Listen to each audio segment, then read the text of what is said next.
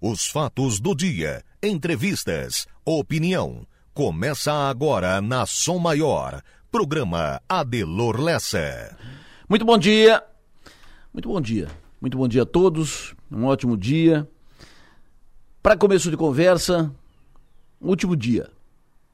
Hoje, meu último dia do ano aqui no microfone. Vou para um período de férias depois. Não porque quero, não, mas porque preciso. Toda máquina cansa, precisa de descanso. O corpo também. Por mim, por minha vontade, eu ficaria aqui no ar todos os dias, todo o tempo. São os melhores momentos do dia, são os melhores momentos da minha vida. Mas é preciso desligar, aliviar, descansar. Porque ano novo vem aí, e aí vem um ano inteiro de muita carga. E tem que ser e será um ano de pé no fundo, de fazer mais e fazer melhor. Então, nesse meu último dia, muito obrigado, de coração. Muito obrigado a todos pelas contribuições todas, com informações, com pautas, com críticas construtivas, críticas, conselhos. Muito obrigado a todos, todos, todos, pelas contribuições todas. Tenho a convicção de que procurei fazer o melhor de mim aqui nesse ano. Procurei fazer o melhor de mim em respeito a todos que estão aí. Porque mantenho o compromisso de ser fiel ao passar informação completa e real, de trabalhar sempre com a verdade. E quando se trata de verdade, às vezes ela incomoda. A gente sabe disso, porque nem sempre é o que agrada.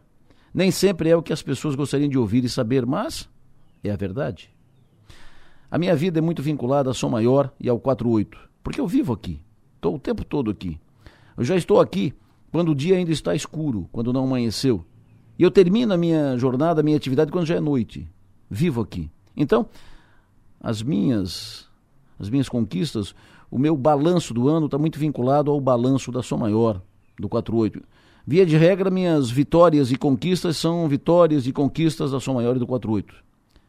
E no balanço do ano, no balanço do ano, o ano foi de boas conquistas, o ano foi muito positivo. Saldo muito positivo. Vitórias, avanços. O ano foi de muito trabalho, o ano foi desgastante, cansativo, mas positivo para todos. Foi um ano de reconhecimento, ano de retorno, ano de muito retorno, ano de muito apoio. Nós firmamos nesse ano posição pela vida, pelas pessoas, pela qualidade de vida, compromisso com a verdade, orientação, prestação de serviço. E cada vez mais estamos convencidos que é por aí o nosso caminho. E nada vai nos tirar do prumo, porque a gente vibra com você. Então, muito obrigado, muito obrigado por tudo, muito obrigado. Em 2023 estaremos aqui, sempre à disposição e procurando fazer cada vez melhor por vocês. Pensem nisso e vamos em frente.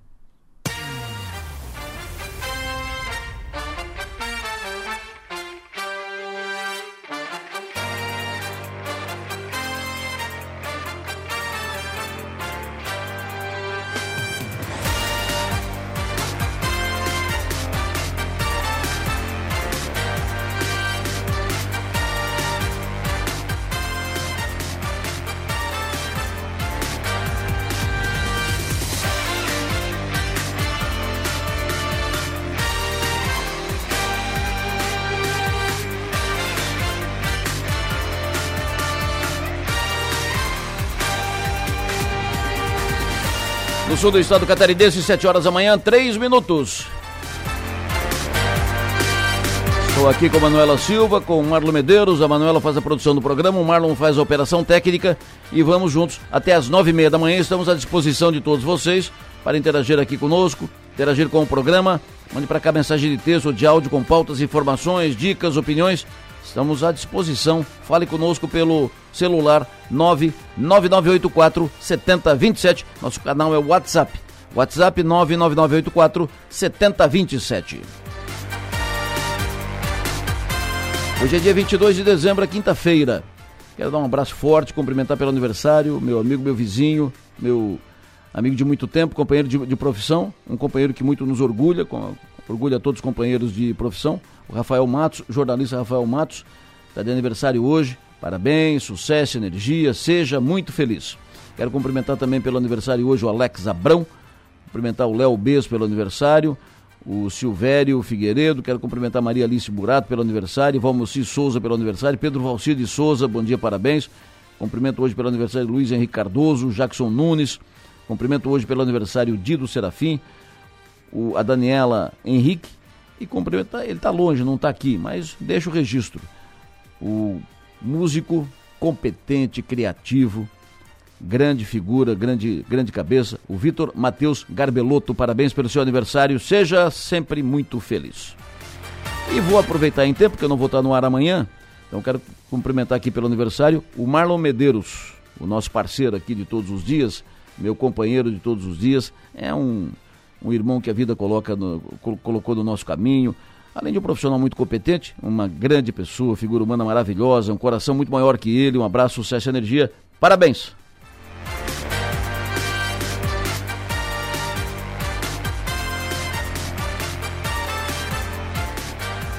E antes de colocar o Enio Bis no ar, quero dar um bom dia pro pessoal lá da panificadora Santos Dumont, o Regi, o Sônia, todo mundo que está lá na, na Santos Dumont.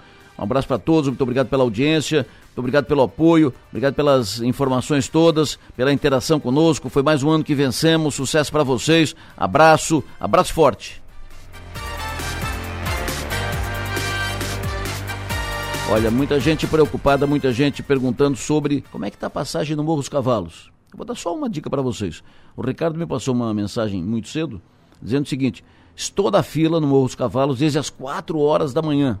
Ele está vindo de Florianópolis para Criciúma, trancou aqui às quatro da manhã. São sete e, e cinco, então ele está três horas na fila agora cedo. Imagina durante o dia. Na fila desde as quatro da manhã. E não tem informação, não tem, não tem informação sobre quando é que libera, quando é que não libera e tal. Então, a situação na, na, no Morro dos Cavalos está assim. Enio Bis dá mais detalhes. Alô, Enio, bom dia.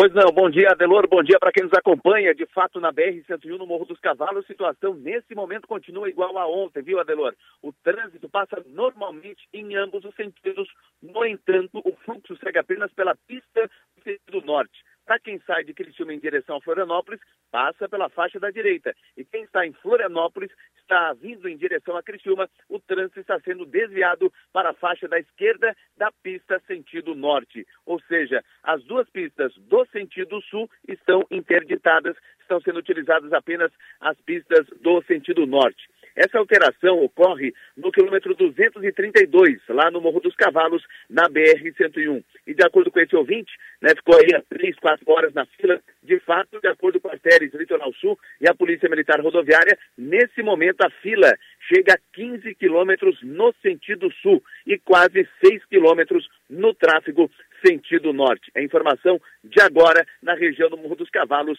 na BR-101. Nos demais pontos da BR-101 em Santa Catarina, inclusive no sul do estado, não há maiores problemas e nem interdições. Na BR-280, um detalhe. A Polícia Rodoviária Federal proibiu, através de portaria, o tráfego de veículos de carga entre os quilômetros 84 e 109 da rodovia, isso até o dia 3 de janeiro do ano que vem, isso na Serra do Corupá. O motorista que descumprir a determinação será multado. E na BR-376 no Paraná, ontem estava totalmente interditada a rodovia, hoje a interdição é parcial, no quilômetro 668, o que gera fila. Filas de 20 quilômetros no sentido Santa Catarina e 9 quilômetros no sentido Paraná. Na Serra do Rio do Rastro e Serra da Rocinha e Timbé do Sul, o tráfego é normal. Com relação a rodovias estaduais, em, aqui no sul do estado, nenhum problema maior, não há interdição, não há bloqueio, eh, deslizamentos pontuais, mas que não atrapalham o trânsito. E aí nós eh, colhemos algumas informações de rodovias estaduais em outras partes eh, de Santa Catarina. Por exemplo, em Itajaí, SC 412, no quilômetro 2, em Itajaí. Também há problemas. O, o trânsito nesses trechos que eu vou falar, ele está fluindo, mas em uh, determinados locais houve deslizamento, ou seja, tem cones sinalizando o perigo, o motorista precisa ter atenção redobrada porque teve deslizamentos nesses locais. A SC 407 Navegantes, SC 486, quilômetro 40 em Botuverá, SC 108 no quilômetro 120 em Brusque, SC 412 em Itajaí, na SC 486, no quilômetro 39, também em Brusque, e na SC 477, no quilômetro 187, em Timbó a rodovia que liga a cidade de Itaiópolis a Canoinhas. Para quem vai passar no final de semana, enfim, hoje, nesses locais, precisa ter atenção, porque em alguns pontos dessas rodovias estaduais houve, houve deslizamentos e o motorista precisa ter cuidado redobrado. Adelor. O, o, o... Enio, só para atualizar o ouvinte, o que, é que teve do Morro dos Cavalos? Não teve deslizamento novo, né? O fechamento da rodovia de, de, de uma pista é por precaução? Na verdade, tanto que o, o, a pista no sentido sul ela está interditada, Delor, por quê? Porque teve deslizamento, aquela hum. mesmo, aquele deslizamento daqueles dias atrás. Okay. O que queria acontecer desde ontem? Eles iriam criar um desvio é, no sentido sul, para que o sentido sul, antes estava com a faixa da esquerda é, liberada, eles iriam criar um outro, um outro desvio para que ficasse duas pistas. É, esse desvio criado, que seria criado, seria de aproximadamente 150 metros. E aí, no, no, no sentido norte, as duas faixas também ficariam livres. Isso para fluir o, o trânsito. Isso deveria ter ocorrido desde ontem, desde quarta-feira. Só que com essa chuva dos últimos dias, a situação piorou. Esse desvio não foi criado e por isso o trânsito está lento na região do Morro dos Cavalos, porque agora, ao invés de ter duas pistas no sentido sul e duas no sentido norte, estão utilizando apenas as duas pistas no sentido norte para quem vai e também para quem vem. Então, estava programado um trabalho da artéria litoral sul para fluir o trânsito com a chuva tudo foi por água abaixo, literalmente, e o trânsito está muito lento naquela região do Morro dos Cavalos. Ontem o Nassif estava pro programando viagem para São Paulo, férias, visitar familiares e tal, visitar o seu, seu irmão, e ele vai para São Paulo só, não vai pela 101, não dá. Então, vai pela Serra, aqui a Serra do Rio do Rastro, sobe a Serra, pega ali Lages, Lages pega 116, vai lá Curitiba, Curitiba, São Paulo, vai chegar rápido. E ele foi. Alô, João Nassif, como é que foi a viagem, João? Chegou em São Paulo já não? Pois é, Lobo, eu fui, eu fui e não, não cheguei, né? Rapaz do céu, essa 116 aqui é uma calamidade. Eu sugiro para quem vai ter que subir, vai ter que ir para o Paraná, para São Paulo, que mesmo com todo esse problema na BR-101, fica por ali.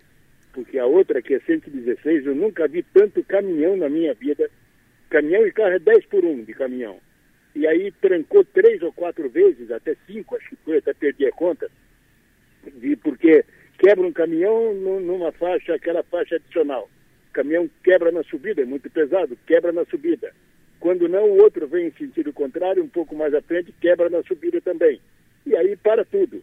E para completar a tragédia toda que nós vivemos, a, a concessionária aqui, Artérias, a concessionária da, da BR-116, estava pintando a faixa no pé da serra ali, entre, entre Santa Cecília e, e, e Monte Castelo. Aí tu imagina, parada ali de mais de uma hora esperando os artistas lá pintarem a faixa naquele momento, de, de um tráfego realmente impressionante. E agora de manhã, Delor, eu saí de mapa, eu tive que dormir em mapa, porque o movimento era muito grande, não deu nem para chegar em Curitiba. Saí de mapa agora há pouco, estou aqui já aqui indo a caminho a caminho de Curitiba e o trânsito já está pesado, já está muito pesado por aqui, muito caminhão que sobe, que vão para o Rio Grande, que vem do Paraná, ou que vão, que vem do Rio Grande para o Paraná. A coisa realmente é complicada. Então eu sugiro, Adelor, que quem tiver que pegar a estrada para vir para o Paraná ou ir para São Paulo, que faça pela BR-101. Vale a pena ficar numa fila ali no Morro dos Cavalos, dificuldade, movimento, trânsito, mas é bem melhor do que vir para cá, porque essa, essa viagem está sendo uma tragédia e deve ser igual para todo mundo, né? Porque é BR, é BR, é BR de escoamento, e é pista simples, né? não tem claro. pista dupla, e aí o bicho realmente fica muito feio. Não, é pista simples, não é dupla, e aí com o fechamento aqui da 101, assim como tu foi pela 116, todo mundo foi pela 116, os, os caminhoneiros tudo foram pela 116, então concentrou aí na 116, que é pista simples, então é, imagina uma loucura. Que hora tu saiu daqui ontem, Nassif? Eu saí nove e meia, cheguei em Mafra às oito, quase oito e meia nove e meia da manhã. Ou seja, foi quase, quase 12 horas para chegar em Mafra. Tu nem chegou em Curitiba ainda. Não, estou aqui, estou 70, 70 quilômetros. Estou numa cidade aqui, parei na beira da estrada porque peguei o sinal, porque de repente o sinal desaparece, né? Ah. Chamada Pangaré, cara. Estou aqui dentro de Pangaré, para pa poder conversar contigo. Pangaré é essa, essa rodovia aí. É, mas pelo menos é o seguinte, aumenta o currículo, né? Posso dizer que eu conheci Pangaré, né? o cara de Bro... é, é, um cara de Brodowski que, que conheceu Pangaré. Tá bom, meu. Como é que é, né? mas aqui eu sou mais Brodowski ainda, viu, meu? Falou, querido. Um abraço, sucesso e energia, boa viagem. Calma, calma, paciência. Agora, agora tranquilo, de manhã. Mas assim, aí, meu, boas férias aí pra ti também, né? Fechou. Abraço, sucesso e energia. Uh, João Nassif, na sua experiência, na sua aventura de final de ano. João está chegando em Curitiba. Saiu daqui ontem às nove e meia da manhã. Está chegando em Curitiba, Enio. Só para tu ver mais ou menos uh, o sofrimento. Mas quem vai, quem pretende ir a Curitiba, ele consegue ir pela, pela 101 aqui mesmo, que pare aqui, tranque ali e tal. Ele consegue chegar em Curitiba ou não passa lá na, na, na 376? Ô Adelô, primeiro dizer o seguinte, né? João Nassif de olho na Copa, agora de olho no trânsito, né? de olho na estrada. Poderiam fazer uma série dele até chegar em São Paulo. Adelor, eu, enquanto ouvia o João Nassif, eu. Exatamente isso que você falou. Uh, agora passa na BR-376, tá? Ontem não passava e tinha que fazer aquele desvio por navegantes, eh, BR-470, 116, até chegar a Curitiba. Agora passa, passa no Morro dos Cavalos, em uma pista, lentidão, fila, e depois chega na, em Guaratuba, ali na BR-376, onde teve aquele grande deslizamento. Ontem estava totalmente fechado hoje já está passando, interdição parcial, passa em uma, uma, uma faixa só. E também trânsito lento, fila, paciência, uh, nesse momento uh, 20 quilômetros de fila uh, para quem vai para sentido Curitiba. Agora, passa, então não precisa fazer aquele desvio, tem que ter paciência. Mas a situação de hoje está bem melhor que a situação de ontem, viu, Adelor? Perfeito, Edilbis, uh, muito obrigado. Daqui a pouco tu volta, vamos ficar atualizando aqui estrada, porque hoje é deslocamento, todo mundo para visitar familiares e tal, então todo mundo quer saber da estrada. Morro dos Cavalos confirmando, continua em uma pista só, continua com fila, continua trancado o Morro dos Cavalos, já agora, sete horas da manhã. Imagina como é que vai ser isso aí ao meio-dia, hein? Meu Deus do céu, que loucura. Até daqui a pouco, Enio. Um abraço, estaremos de olho, voltamos a qualquer momento com mais informações, Adelor. Perfeito, muito obrigado, Enio Bis, um abraço para o professor Armando Mendes, querido Armando Mendes, um abraço, Feliz Natal, sucesso e energia, sempre ligado conosco, e que seja um ano 2023 melhor ainda, e que o Natal seja um Natal de muita, muita luz, muita paz, muita energia. Márcio Sônico, alô, bom dia. Alô, Lessa, ouvintes da Som Maior, bom dia. Márcio Sônigo, o povo tá ligado, quer te ouvir. Como é que fica o tempo, Márcio? Como é que fica o tempo no Natal, hoje? Como é que fica o tempo na virada do ano? Conta tudo, Márcio. Pois é, Delor Lessa, então já começamos o dia com bom tempo aqui no extremo sul de Santa Catarina, mas tivemos alguma chuvinha na madrugada, pegando aqui as estações da Ipagre. Últimas seis horas tivemos alguma precipitação aí por Praia Grande, por Timbé do Sul, ali na, na barragem do Rio São Bento, em Siderópolis, também Uruçanga, alguma coisinha em Bituba. Então, ainda madrugada teve alguma precipitação aqui pela região, mas de fraca intensidade. É, aqui naquela região lá da mais ao norte, falando em rodovia, né, ali na região de Joinville, Serra do Mar, continua com um pouquinho de chuva. E, e, no Brasil aqui como um todo, agora mudando um pouquinho de assunto, Brasil como um todo, é, falar assim, Morro dos Cavalos e tal, vendo aqui a, as estações que tem ali perto, Morro dos Cavalos, de ontem para hoje choveu no máximo 27 milímetros, então não foi assim aquela coisa toda. Agora, pegando aqui o Brasil, chama atenção o litoral norte de São Paulo e do Rio de Janeiro, teve estação ali da própria, própria cidade do Rio de Janeiro com precipitação maior do que 100 milímetros de ontem para hoje. E também aquela praia do Ubatuba, né, Uba-chuva ali em São Paulo também, ali choveu 180 milímetros de precipitação de ontem para hoje. Então, dos males menor para nós nesse momento. Né? A chuva agora se concentra litoral norte de São Paulo, litoral sul do Rio de Janeiro, mas também é só hoje. Pela previsão que eu tenho aqui da, das, das situações extremas de chuva, é, essa situação do Rio de Janeiro e São Paulo acontece apenas hoje, amanhã é, essa situação fica mais ali para Espírito Santo e Bahia, chuva mais intensa. Então nós vamos ter hoje uma, uma quinta-feira de bom tempo aqui na região de Criciúma, litoral sul de Santa Catarina, a previsão colocava ainda alguma precipitaçãozinha leve agora desse comecinho de manhã em algum local, como aconteceu na madrugada. Hoje a temperatura vai no máximo a 27 graus e teremos um pouco mais de sol daqui a pouco. Vi agora amanheceu ainda meio, meio nublado, mas daqui a pouco o sol aparece um pouco mais e a tarde será com bastante sol. Para quem está na praia, terá uma tarde então com bastante sol também. Amanhã, sexta-feira, Delor, bom tempo, amanhã começa frio, viu? Amanhã, sexta-feira, começa com a temperatura de até 14 graus logo cedo, olha só, 14 graus no amanhecer da sexta-feira. Amanhã à tarde a temperatura vai até uns 28, 30 graus. Sexta-feira sem qualquer chuva. O sábado também com tempo muito bom, começando friozinho com 16 graus, vai no máximo até 31. E o domingo começando agradabilíssimo com 18, Natal, né? Vai até uns 33 graus à tarde. Então, é, este, esses dias que antecedem o Natal e o Natal como um todo, a noite de Natal, dia 24, será com um tempo bom aqui na região. Uma noite de Natal agradabilíssima. Para quem vai para a praia, é bom levar o agasalho, porque na praia vai ter um, um certo vento nordeste ali, principalmente mais no, na sexta-feira à tarde, sábado à tarde, começo de noite. Não é um nordestão muito forte, mas tem. Então a noite de Natal é com bom tempo, mas com temperatura mais baixa. E para a semana que vem, a previsão coloca a volta de alguma chuva aí na segunda, terça, quarta, quinta-feira, mas nada de chuva intensa por enquanto. Adelor Lessa. Ô Márcio, o Haroldo está te perguntando se o verão vai ser um verão chuvoso. O verão vai ser um verão com chuvas na normalidade para nós, viu? Ali para o interior do estado, oeste catarinense e Rio Grande do Sul, principalmente, vai ser mais seco, vai ter estiagem naquelas regiões. Aqui o litoral catarinense está colocando o verão com chuvas na normalidade, então ele já começou, né? Com, começou ontem, começou é, com chuva e segue com chuva semana que vem também. Então, pela previsão, até dia 15 de, de, de, de janeiro, praticamente, a gente tem ainda influência fortíssima do, do Laninha, Sim. depois começa a perder influência. Então ele deve começar mais chuvoso e depois teremos o típico verão de chuvas mais de final de tarde. Mas, para quem é da agricultura, aparentemente sem preocupação com estiagem, vai ter chuva normal. E para quem quer, quer descansar, né? Então vai ter sim, vai ter um pouquinho de chuva aí, é, principalmente nesses primeiros dias de verão.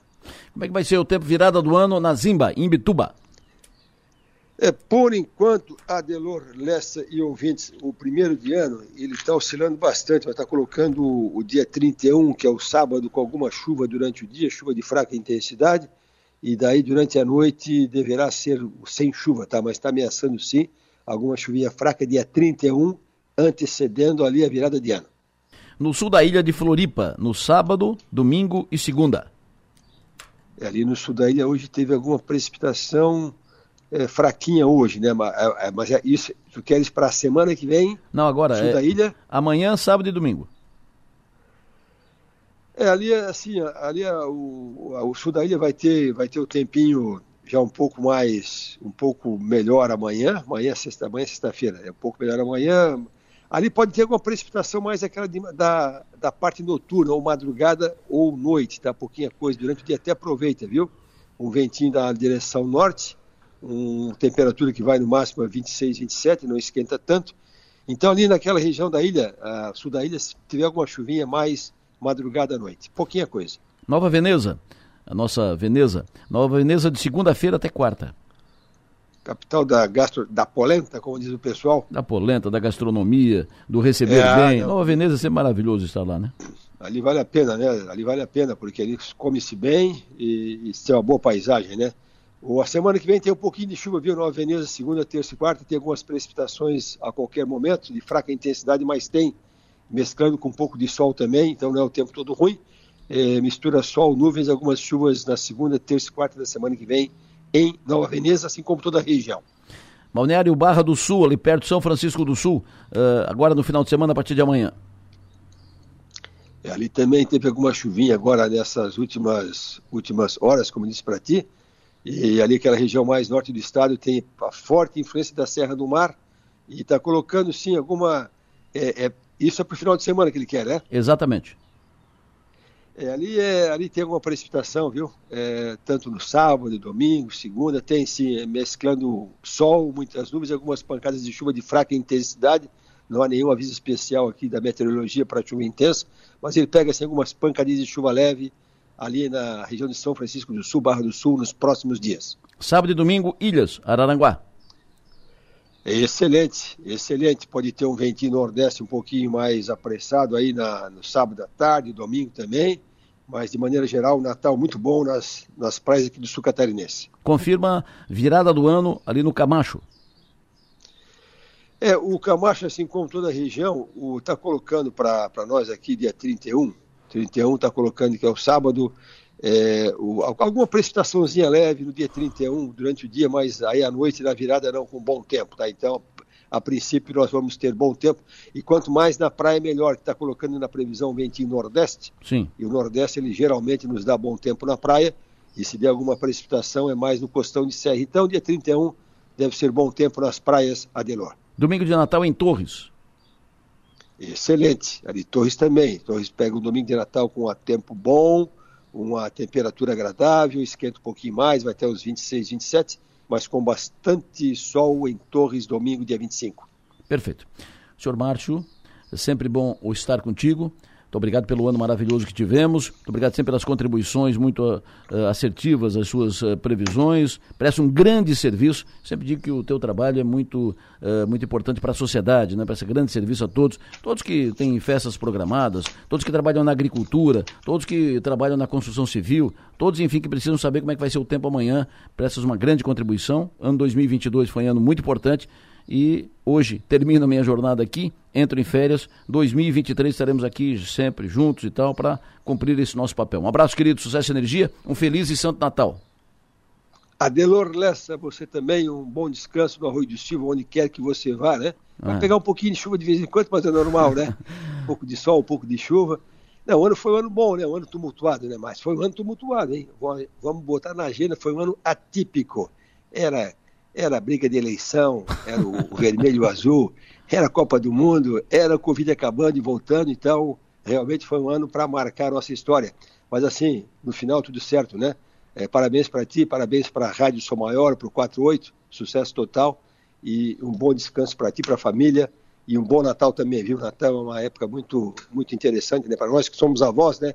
Ainda mais para nós que somos avós, né? É verdade. Aí tiveram os netinhos tudo lá, vibrando com o Papai Noel, com o Natal, com Jesus. Oh, coisa bacana. Então, um abraço para ti, um beijo no coração e a todos os ouvintes também. Tamo junto, querido. Um abraço, sucesso e energia. Previsão do tempo. Oferecimento. Instituto Imas. IH Serve. Romance que não acaba na venda. Hoje, hoje quinta-feira, hoje é o desfile temático em Forquilinha. Prefeito Neguinho, bom dia. Bom dia, Adelor. Bom dia, bom dia, ouvintes da Rádio, da Rádio São Maior. Sempre bom tê-lo conosco. Antes de mais nada, um feliz e santo Natal para ti. Uh, muito sucesso, muita energia, muitas inaugurações, um bom trabalho 2023. Me fala do desfile temático hoje à noite. O que, que a gente pode ver aí no desfile temático? Como será? Olha, Delor, nós eh, iniciamos a primeira edição do Encanto de Natal em 2021 também com dois desfiles temáticos. E foi, foram desfiles assim que emocionantes, com a participação de voluntários, participação das famílias. E esse ano nós também, então, ah, ah, revivemos a segunda edição do Natal, tivemos o primeiro desfile temático e cultural no domingo, dia 11. O segundo seria no último domingo, mas infelizmente pelo tempo a gente transferiu para hoje, para quinta-feira, a partir das sete e meia da noite. É um desfile com mais de 300 participantes, todos os figurinos, viu, todos os figurinos muito bem elaborados pela nossa equipe do Clube de Mães. E é um desfile emocionante que retrata a família de Nazaré, Papai Noel, uh, Rei Magos, enfim, uh, muita coisa bonita, contando a história. Um desfile emocionante, viu, Adelor? Eu gostaria de convidar assim, a todas as, as, pessoas que estão nos ouvindo nesse momento. Vale a pena vir a Forquilinha. A cidade está bonita, a cidade está limpa, nós inauguramos a nossa Praça dos Imigrantes Alemães, uma praça histórica, a revitalização, no último dia 11. As pessoas que têm visitado têm se maravilhado pela, bele, pela belezura, pela arquitetura, pela nova arquitetura da praça. Enfim, Forquilinha está de braços abertos para receber as famílias, as famílias de, de, de toda a região de Forquilinha e da Grande Criciúma. Que hora começa, prefeito?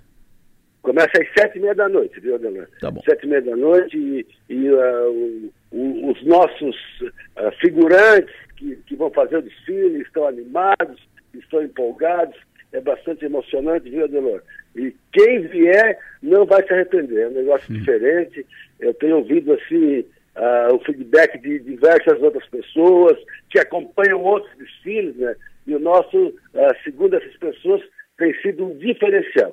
Isso é muito importante, é um, é um momento de sensibilização, de espiritualização. E o, e o Natal, né, Adelor? O, o, o, Natal nos leva para isso, para nós refletirmos interiormente. É, uma, é um mês uh, bonito, um mês maravilhoso. Enfim, vamos comemorar o Natal hoje à noite, Forquinho. Show de bola. Muito obrigado, prefeito. Feliz Natal e um ótimo ano novo.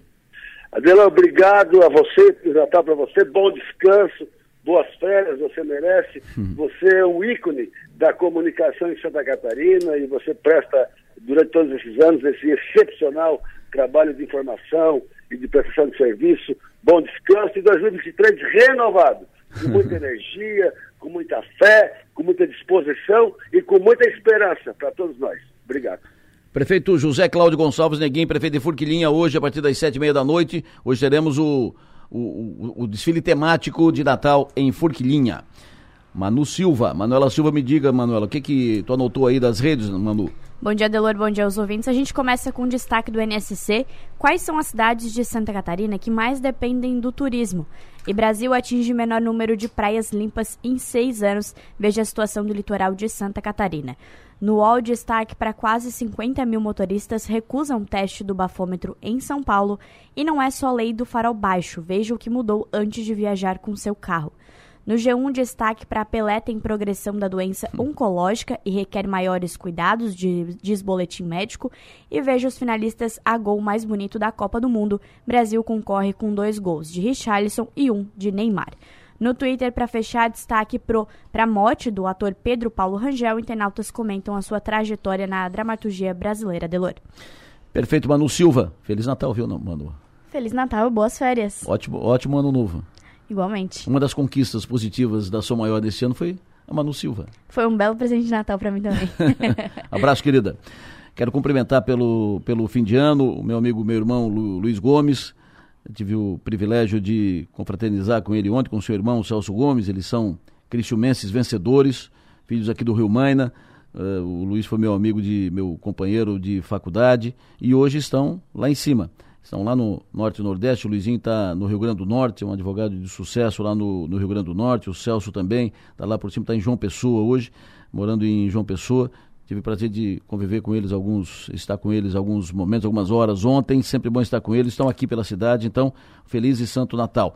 Uh, quero cumprimentar também a doutora Tânia Lorenzoni, com quem conversei ontem, e o doutor Vanderlei Margotti. Desejar a eles um ótimo, excelente Natal, ótimo ano, muito sucesso e energia. 7h31.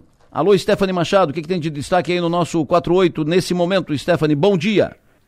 Bom dia, Delor. Bom dia aos ouvintes.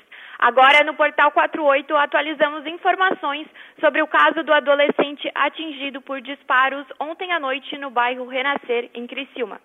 A vítima, de 13 anos, foi alvejada com dois tiros na região do tórax e encaminhada aos, pelo SAMU ao Hospital São José em estado crítico.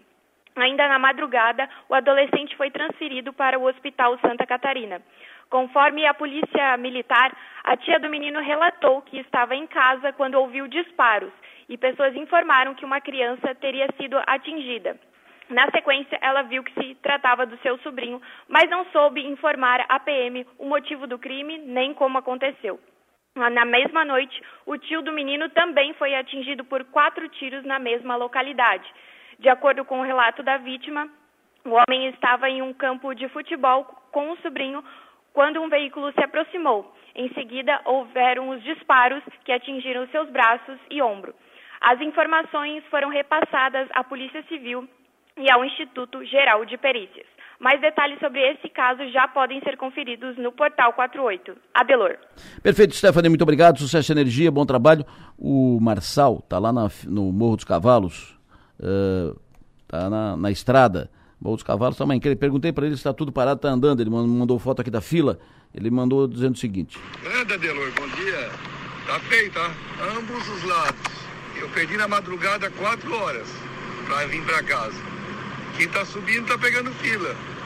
E Curitiba está do mesmo jeito. Então é sofrimento. Um bom dia, meu amigo. Avisa aí, só estou querendo ajudar.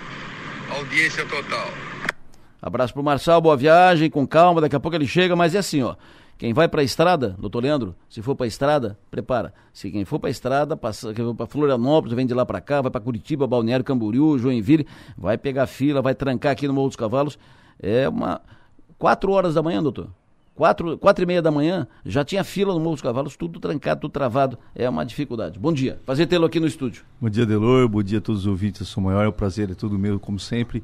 E é isso aí, né? O nosso, nossos, nós não, não nos preparamos para os eventos que acontecem. E aí, tá o, mais um final de ano caótico, não é o primeiro, né? De muitos que a gente já passou.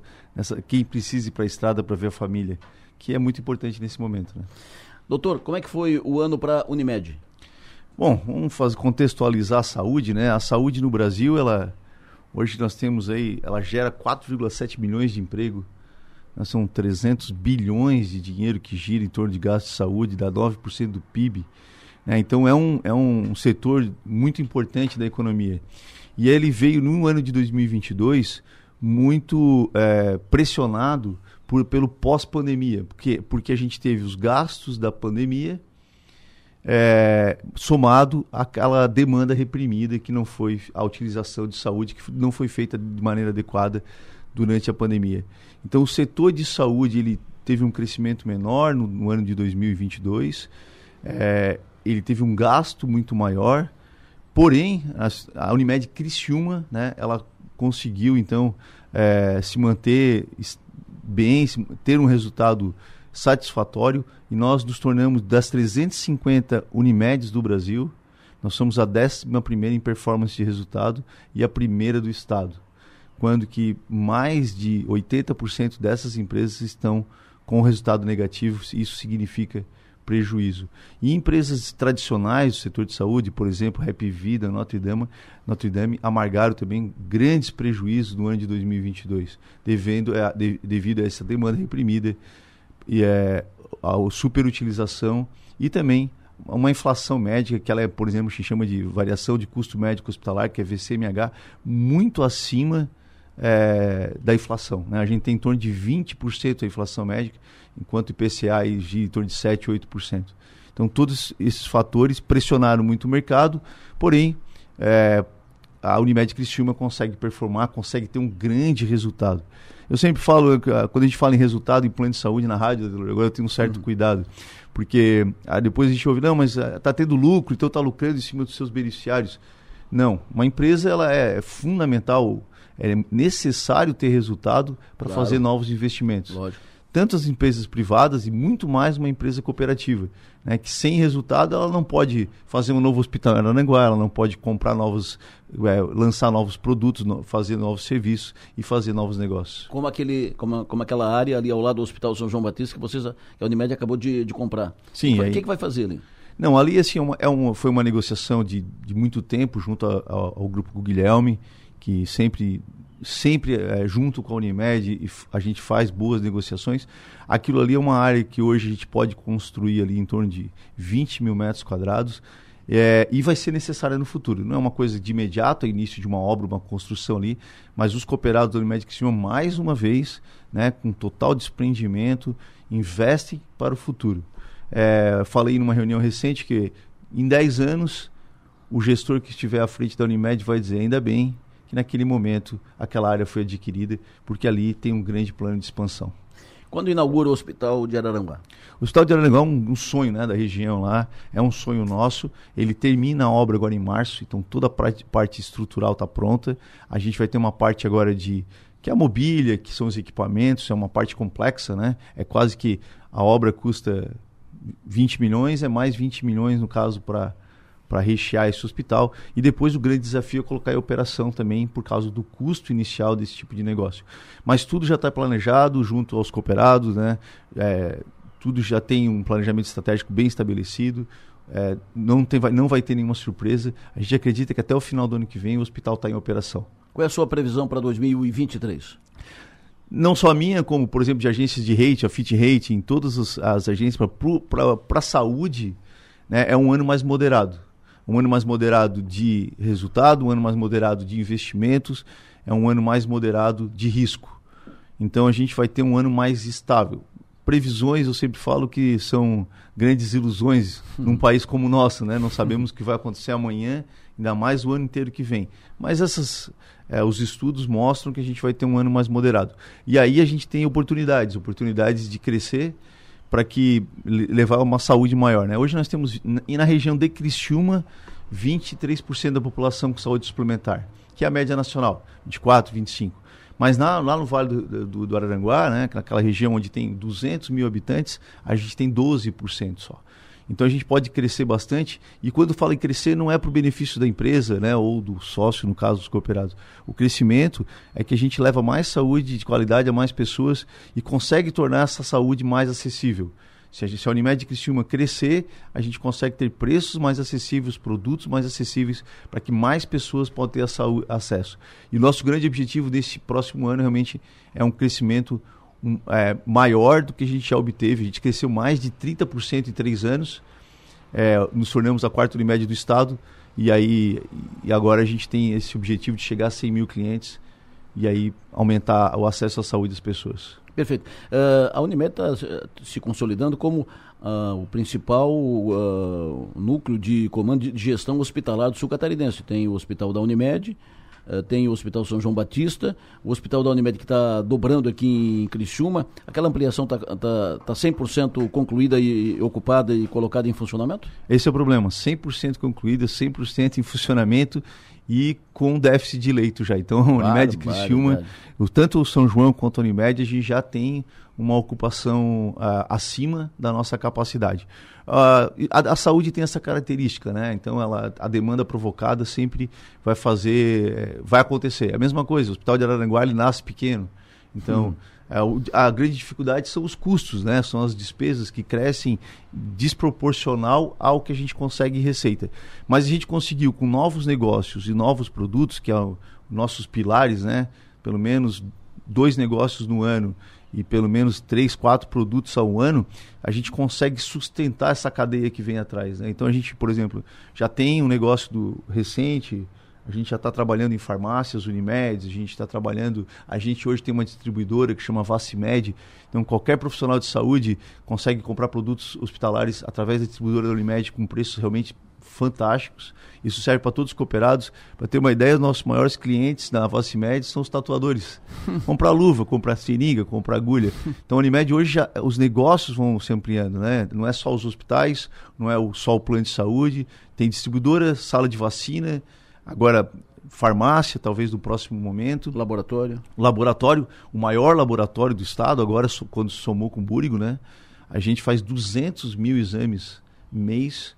É, realmente 200 já 200 mil mês 200 mil mês já se estabeleceu como maior laboratório já apresenta o resultado de expectativa que foi prospectada então realmente na saúde a gente tem sonhos é, de crescimento, de negócios, que naturalmente a gente ainda não pode divulgar, mas todos esses projetos sempre muito calçados, né? muito é, é, com pilares bem sólidos para que as coisas não saiam do, do, do nosso controle. Porque é, somos responsáveis aí por hoje 1.335 funcionários, né? um faturamento mensal de 40 milhões.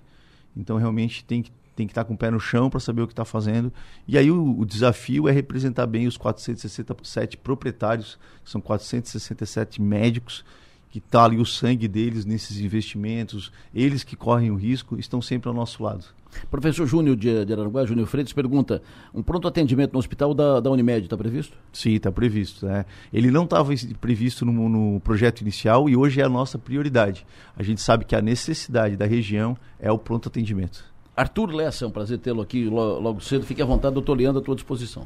Bom dia, doutor. Bom dia, é, é, impossível não falar agora, no momento que a gente está, é, sobre a mudança de governo. E, e eu estava pensando aqui, enquanto eu estava ouvindo a entrevista, é, o governo que entra agora é um governo mais alinhado à esquerda, que tem a, o viés de um Estado maior. Estado maior, um Estado que gasta mais, investe mais, digamos que cuida mais do povo. Esse é o objetivo é, que, é, que é apontado. Isso entra na saúde também, que é um dos pilares do, do Estado, de qualquer governo.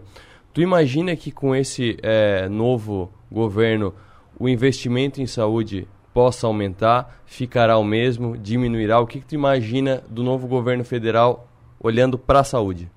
Bom, desse PIB que eu falei, desse, do PIB, tanto dos gastos de saúde, 300 bilhões, metade é serviço público. Uhum. É, então tem uma grande importância, né? O, o, que a gente sabe é que, por exemplo, o Alckmin, ele é, ele tem, ele é um idealizador dessas parcerias público-privada. E já saiu entre as instituições de saúde, as, as conversas que a gente tem com colegas gestores de hospitais, de grandes hospitais de São Paulo, de outras regiões, é que realmente é, isso é o que vai é, que vai ser a tocada do governo, essas parcerias. Uhum. Essas parcerias têm coisas boas, têm coisas negativas, né? Mas o principal fator é o que? É, eles têm muita preocupação com essas filas de, de cirurgias, de coisas. Então, o que eu tenho de notícia do novo governo são as PPP. É, então, isso é bom quando bem feito. Uhum, claro. E isso é ruim quando mal feito. A história do novo governo é, é a utilização dessas PPP de maneira inadequada. Uhum. Né? Então, é, acredito que pode ser que alguns momentos algumas coisas melhorem, pode ser que algumas coisas piorem. O dinheiro para a saúde, ela, ela sempre vai emperrar o quê? No mau pagamento aos prestadores tanto os, os hospitais, eles uhum. pagam muito mal. É, é, impossível esses hospitais, por exemplo, filantrópicos, a gente eu sempre elogio, porque é, é tecnicamente impossível se manter viável. Não tem como que eles pagam por uma cirurgia, por um procedimento, os materiais, né? Então, aquela história, eu finjo que te pago e tu finge que trabalha. Uhum. É, o, é o Brasil. E aí, quem é que sofre? A população. Eu acho que se o governo que estiver lá modificar esse eu finjo que eu pago e eu finjo que eu trabalho, talvez a gente tenha melhorias. Doutor Leandro, é sempre um prazer recebê-lo aqui. Muito obrigado pela sua vinda aqui. Parabéns pelas conquistas do ano de 2022. Foi um ano difícil, duro, mas uh, foi um ano de vitórias. Né? Vocês tiveram muitas vitórias, o senhor teve muita, muitas vitórias. Comemore agora. Comemore. Todas as vitórias devem ser comemoradas e aí recarrega a bateria e 2023 vamos para frente. Muito obrigado. Parabéns a São Maior sempre por estar ao lado do, do cidadão cristiumense em todos os seus aspectos. Aí. Um Feliz Natal e Feliz Ano Novo a todos. O intervalo eu volto em seguida, depois do intervalo eu vou conversar aqui com um campeão, um campeão nacional, na área do setor produtivo, em seguida. 7h50, tenho o prazer de receber aqui no estúdio Sou Maior, é sempre um prazer recebê-lo aqui na, na Sou Maior, sempre um prazer ouvi-lo e a gente sempre acompanha aqui os passos do Ricardo Faria, e a gente fica orgulhoso, porque o Ricardo aqui, um garoto uh, aqui na, na, cidade, estudando por aqui, começando a sua trajetória aqui, e hoje a gente vê o Ricardo, só sobe, só sobe, só sobe, ele pega o elevador, o elevador não tem, o, o para onde ele vai não tem, não, não tem fim, ele só cresce, só cresce, só cresce, ele é hoje um dos maiores do Brasil no seu segmento, segmento do agro, Uh, dos ovos, uh, todas as, as, atividades que ele faz, ele sempre busca o topo. Bom dia. Bom dia, Adelor. Bom dia, Arthur. Sempre um prazer grande. E coincidentemente essa última semana do ano, né? A gente que é a semana que eu volto para cá. Então, para nós é, tá aqui e tá podendo comunicar com pessoas que a gente tanto gosta, sempre é uma satisfação muito grande. Mas deixa eu fazer um parênteses aqui. Porque essas coisas assim que sobe é o que vocês vê, né? As coisas que dá errado. Não precisa. Tá. então, então tem aquela, aquela brincadeira que é, o que aparece muitas vezes é o uísque que a gente toma, mas o, o tropeção. O estômago que a gente na, leva no não. meio da pedra é. Então, pô, é verdade, foi um ano. Eu acho que foi um ano bom, né? Um ano que o Brasil volta a crescer é, de uma maneira mais é, relevante. É, após, é, em especial, dois anos aí é, muito sacrificados pela, por conta da pandemia, é, esse efeito da guerra na Ucrânia foi extremamente positivo né, para países como o Brasil. A instabilidade política da China também traz com que muitos investimentos aportem aqui. É, e também foi um ano que muitas reformas é, microeconômicas é, é realizadas aí nos últimos é, dois, três anos é, acabaram, a, acabaram aparecendo.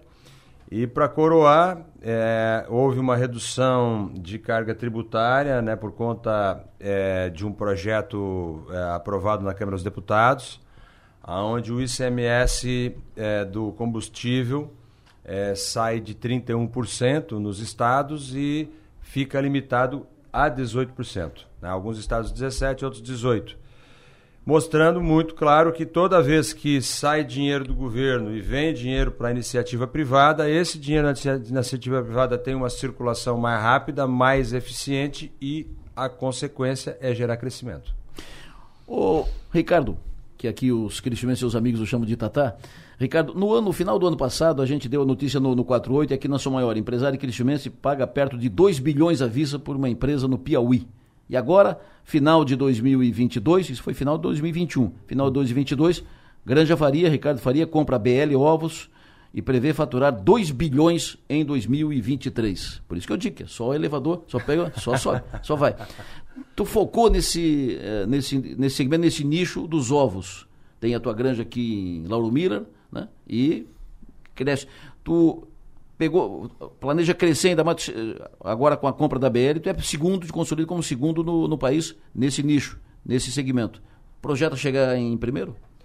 Não, a, a, com essa aquisição, a gente já é primeiro, é, hum. em, em, especial em ovos, né? Quando fala ovos, a gente entende ovos como ovos férteis e ovos comerciais.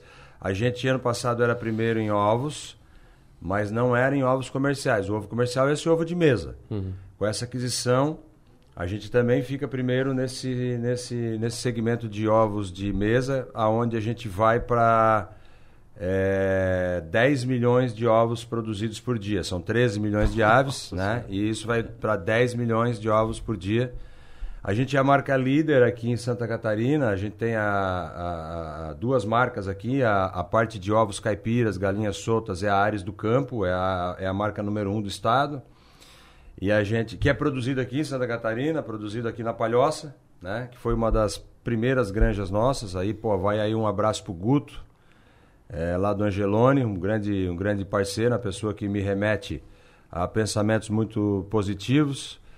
É, manda um abraço pro Jorginho, né? Jorginho, agora o Jorginho tá com cabelo novo aí. Rapaz, ele chegou aqui com, com o Daniel Freitas, é, o Daniel teve aqui na, na, semana e o Jorginho veio junto. Então ele chegou com, com aquele cabelo, eu digo, que é isso? Rapaz, é, eu, eu, eu, eu, sempre tive a, a, região aqui como uma região conservadora. A hora que eu vi aquele cabelo assim na região tá mudando, né? Então. Os conceitos. é, isso. O mundo tá ficando mais moderno e a modernidade é, chegando aqui perto. Mas, brincadeiras à parte, voltando para a Granja Faria, sim, a gente vem num processo de consolidação. Esse processo se iniciou lá em 2017. É, de lá para cá, nós já compramos 10 é, granjas no Brasil. A gente entende que essa ideia é, de fazer é, aquisição de granja em relação a construir do zero é muito mais eficiente. E é mais eficiente em dois sentidos. O primeiro é que está pronto. E uma curva de aprendizagem, vocês aqui da Rádio Som Maior devem imaginar, lá quando tu começou lá atrás, qual a experiência que tu tinha é, em fazer gestão de uma rádio, em tocar uma rádio, em atrair público, em ampliar a tua base de acesso? E qual a experiência que vocês têm hoje, depois de muitos anos? E é assim quando a gente compra uma empresa. Essa empresa já está lá há 30, 40, 50, 60 anos, como a gente já comprou empresas. É, e é, já tem um longo caminho percorrido, então para nós já sair lá na frente e apenas levar lá a nossa, a nossa cultura, a nossa maneira de gestão, a nossa presença nacional ou a nossa estrutura de capital é muito mais eficiente. Hum. E o segundo, né? E é simples. É, quando tu compra alguém ou tu bota uma do lado dele, se tu bota uma do lado dele, tu tem um concorrente no dia seguinte. Uhum. E se tu compra alguém, tu tem menos um concorrente, né? Cada uhum. vez que tu vai comprando alguém, é menos um concorrente na praça. Então são... É, e o que te permite é fazer um trabalho com mais tranquilidade, com mais serenidade, que tu não tem que estar tá lá se engalfinhando, brigando por recursos, que não são só recursos financeiros, não são só recursos de clientes, mas também são recursos humanos. Uhum. Imagina aquela história do rouba-monte, tu tem sete caras bons na cidade, uma cidadezinha muitas vezes pequena, fica um roubando Sim. do outro ali. Qual é o efeito disso? É um efeito ruim. Então, às vezes que a gente faz isso, pô, já herda um time, já herda uma clientela, né? Então, já sai lá na frente. Então, sim, a estratégia da Granja Faria, bem como a estratégia da Insolo, são estratégias distintas, né? São empresas separadas. A Insolo tem uma, uma, uma linha que é o plantio e a Granja Faria tem uma linha que é a produção de ovos, é continuar crescendo. Arthur. Ricardo, aproveitando esse, esse assunto que tu estava falando agora, é, quando tu adquire uma empresa, ela é mais cara do que tu criar uma empresa normalmente. Mas aí tu está comprando, comprando tempo. E o Adelor estava falando agora há pouco de é, previsão de faturamento de 2 bilhões no, no ano com essa nova aquisição. É, eu acompanho muito o mercado de bolsa e esse tipo de aquisição que é inorgânica, que é tu comprar semelhantes ou concorrentes ou fornecedores, é bastante comum. Então eu te pergunto, a Granja Faria vai para a bolsa? Não. A Granja Faria é feita para durar. É, e eu acho que é, diante de toda essa é, bagunça fiscal que o, que o Brasil é, vem vivendo, né? Uhum. Vem vivendo porque é, se botar essa culpa aí apenas no, no, no governo recém-eleito é uma injustiça, né? Mas o, o Brasil, desde o presidente Michel, né, que fez um excelente, um excelente trabalho é, de criar as âncoras fiscais, ele vem é, sendo é, seduzido pelo populismo e essas é, situações fazem com uma coisa que eu vou te falar aqui, que é preço relativo, ou seja, qual é o nosso preço aqui em relação ao preço do meu par lá nos Estados Unidos. Tá. Né? Então, por exemplo, eu tenho um par lá que é a Calmene. Uhum. A Calmene hoje vale lá 3,5 bilhões de dólares, que daria quase 20 bilhões de reais. É, por um múltiplo determinado, terei da lá 15 vezes. Se eu for fazer isso aqui no Brasil, por conta da situação brasileira, é, o que, que o mercado vai exigir do nosso lado? Um negócio que chama-se desconto. Uhum. E a gente não está disposto. A gente cresce, a gente tem uma saúde financeira é, confortável, é, a gente tem muito espaço para crescer. Imagina que o mercado americano ele já está consolidado. Né? Três players lá têm mais de 50% do mercado. Os três maiores players aqui do Brasil não têm 25% do mercado. Então ainda tem bastante oportunidade é, de expansão orgânica e inorgânica. Sim. E aquela realidade de que quando a gente compra é mais caro do que fazer, não é uma verdade. Se tu pura e simplesmente colocar o preço da construção, pode ser, Sim. mas tem algo que chama curva de aprendizagem. Toda vez que alguma pessoa bota um negócio novo, uhum.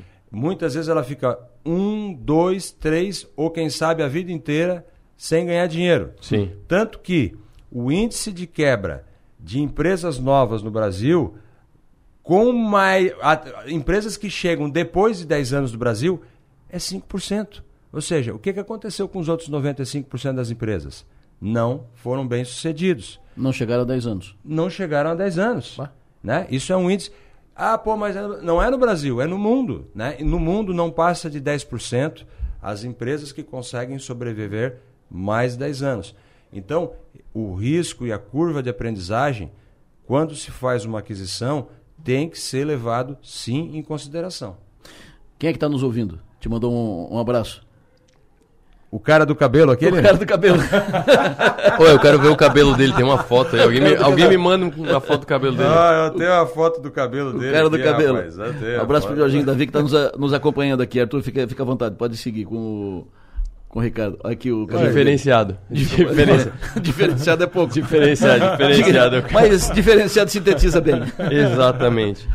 Uma outra pergunta é o seguinte: a gente está falando de ovos até agora. É, e chamou a atenção no ano passado a compra da Insolo, como a Delor citou aqui, que já te jogou de começo para quinto maior do agro no Brasil. Como é que foi esse ano de 2022 para ti nesse negócio do Insolo, que é, que é de soja, principalmente levando em conta a guerra da, na Ucrânia, né? Porque é a Rússia que está brigando lá dentro da Ucrânia não, não levou a guerra para dentro de casa é, porque a gente via muito problema de fertilizante e de insumos para o agronegócio por conta da guerra. Como é que isso impactou em 2022 para Insolo? O Adelor, é impressionante como o Arthur prepara a pauta, né? Só pergunta boa aí. É, Só. É, é, deixa, é... deixa, eu aproveitar enquanto respira. O Zé Carlos Librelato, CEO da. O Zé Carlos Esprícigo, CEO da, da, da Librelato, diretor da Fiesc, acompanhando, te, te mandando um abraço.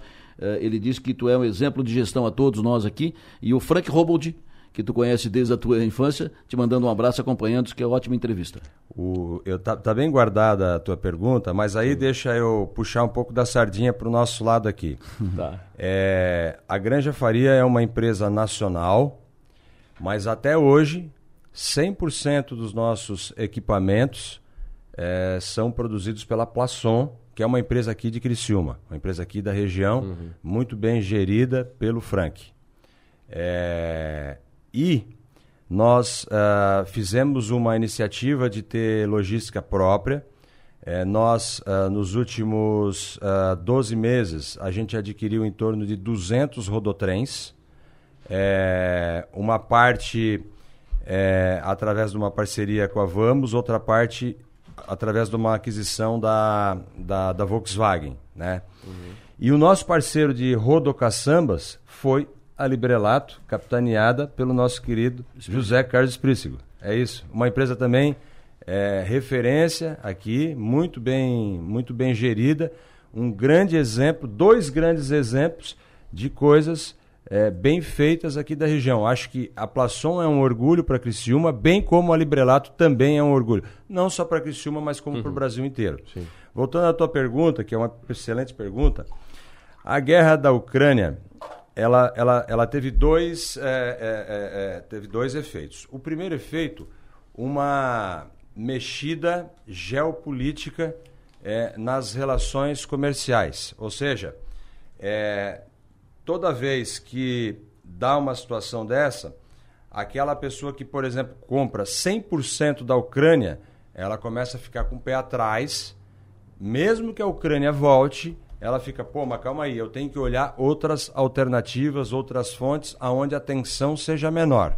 Então isso ajudou muito o agronegócio brasileiro. E a segunda é uma, uma forma mais simples, mas restrição. Uhum. Imagina que a Ucrânia ela produzia 45 milhões de toneladas por ano é, e ela passa a produzir 20 milhões de toneladas por ano. Ou seja, tem 25 milhões de toneladas aí que tem que ser buscado em algum lugar. E aí sim o Brasil se coloca à frente é, como um grande é, país com segurança para fazer isso. A Insolo vai muito bem. Uhum. Eu acho que foi uma, uma, um passo é, fundamental, transformacional que a gente deu.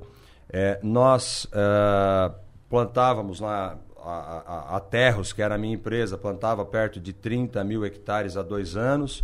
Depois a gente traz a terras para 60 mil hectares, compra em solo com mais 60 mil hectares, promove um crescimento nas duas companhias e ano que vem nós vamos plantar 180 mil hectares. Né? Então, uhum. é um crescimento bem importante. Imagina que isso aí vai significar 7 milhões de sacos de soja, 4 milhões de sacos de milho. Imagina a logística de um negócio desse.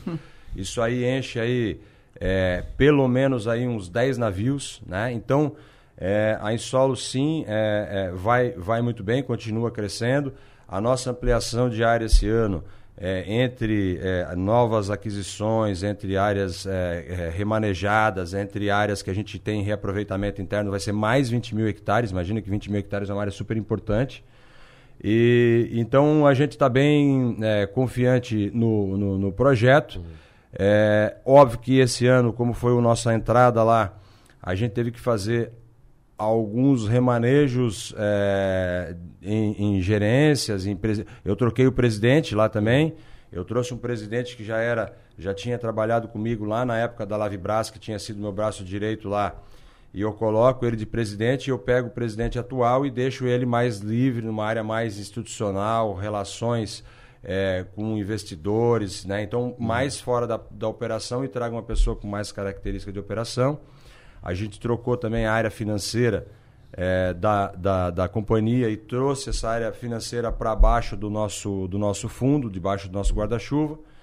Então, é, mas a, a projeção, tanto para. O ano passado foi bom, esse ano está sendo ótimo e ano que vem vai ser excelente. Então essa é a projeção aí de três anos desse negócio.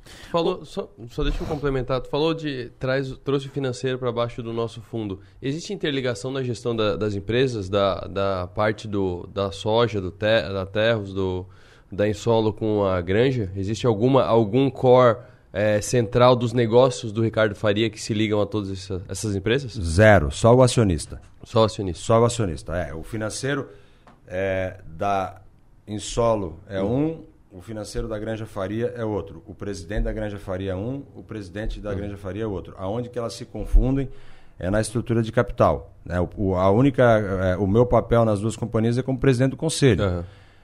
Embora um presidente do conselho super ativo. Sim.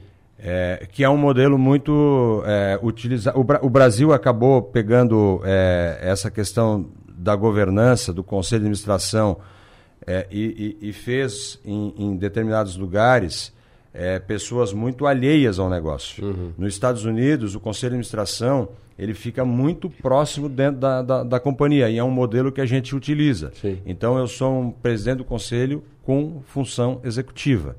E aí depois a cada empresa tem o seu presidente, mas elas não têm nenhum tipo de ligação uma com a outra. Lá de Florianópolis, quem está nos ouvindo é o ex-governador Eduardo Moreira, que diz o seguinte: o Tatá, desde menino, era decidido e ousado. Está te cumprimentando. E isso, né? A gente viu aqui começar. Começou com uma lavanderia. E aí foi é crescendo, foi crescendo, foi crescendo, eh, fez a maior, vendeu, foi, foi para o agro, agora para a granja. Qual é o teu próximo negócio? Um banco? O que, que tu imagina? Não, eu, eu acho que dentro, em especial embaixo do negócio da Insolo, tem várias iniciativas é, transformacionais, disruptivas, como por exemplo o agro digital. É, e a gente sempre gostou de crescer dentro dos nossos negócios. As nossas verticais de oportunidades são dentro dos nossos negócios. Exemplo, na Granja Faria, ano passado a gente montou a Fertifar. A Fertifar é uma empresa de fertilizantes que tem por base é, o esterco da galinha. Hum. Né? Então a gente enriquece o esterco da galinha com é, fosfatados. A Fertifar já nasce no primeiro ano com uma receita de em torno de 100 milhões de reais.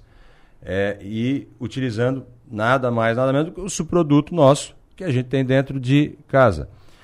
Eu vejo dentro da Insolo duas oportunidades muito grandes, é, é, empresas que podem ser é, enormes, tanto no Brasil quanto no mundo. Uma, é a nossa iniciativa de digitalização. As nossas fazendas são todas digitais, é, ou seja, dentro de uma sala de controle eu consigo dar comando para uma máquina é, que está a 100, 200, mil quilômetros de distância. Óbvio que precisa um trabalho enorme é, de latência de rede, por isso que a gente vem é, nesse trabalho forte de trazer o 4G e trazer o 5G para dentro das é, nossas é, fazendas. Uhum. A nossa fazenda IP foi a primeira fazenda a ter o 5G no Brasil. Muita cidade em São Paulo não tinha. É, muita cidade no Brasil não tinha também. E nós temos dentro de uma fazenda um 5G. Então acho que dentro dessa linha do digital, acho que tem muita. Acho não, eu tenho uhum. certeza que tem muita exploração a ser feita e isso pode se tornar um negócio dentro do nosso negócio. E o segundo ponto são os biológicos. É, existe aí uma necessidade e uma inclinação do mundo a cada vez mais. A, a palavra que alguns usam é agrotóxico, a palavra que eu uso é defensivo agrícola, mas seja de um jeito ou seja com outra grafia, é, os dois têm um apego é, de ser menos utilizados. Então, qual é a iniciativa da Insolo? A Insolo vai na natureza, ou seja, dentro do cerrado, identifica lá é, bactérias e fungos que são inimigos naturais do percevejo, da lagarta, é, da ferrugem. E a gente multiplica isso dentro de casa, totalmente natural. Para ter uma ideia, a base desse negócio é arroz. A base de multiplicação de fungo é arroz. É, e pulveriza isso ao longo da lavoura. Esse ano a gente já vai fazer, de alguma forma, 180 mil hectares de defensivo biológico para nós uhum. e 100%, 25 mil hectares. Aí tu tem dois efeitos positivos e talvez até um terceiro. O efeito número um positivo é o seguinte: isso aí gerou uma economia de produto químico para nós esse ano de 5 milhões de dólares. Porra, legal.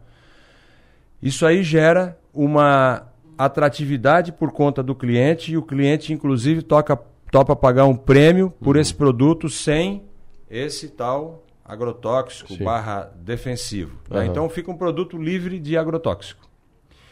E o terceiro pode estar tá nascendo ali a sementinha de algo, de um projeto que pode ser grande. Óbvio, a gente tem que atrair as pessoas certas, jovens, é, com capacidade de execução, ambiciosos, que topem junto com a gente é, fazer isso um projeto grande. Então essa é sempre a nossa ideia, é, é sempre dentro do nosso é, métier ou dentro do nosso é, espectro de negócio, do nosso meio ambiente, fazer um outro negócio novo é, que possa ser Abrimos um negócio. Os braços. É isso. O Dalef pergunta para ti o seguinte: meio empresarial com medo em relação ao futuro governo e o Ricardo investindo. O que esperar do novo governo? É, não espero muito, é, mas não espero nenhuma. É, não esp... A verdade é assim: ó, eu nunca esperei nada de nenhum governo. Né? Uhum. Então, se eu for esperar alguma coisa de algum governo é, para fazer alguma coisa, eu não vou fazer nada.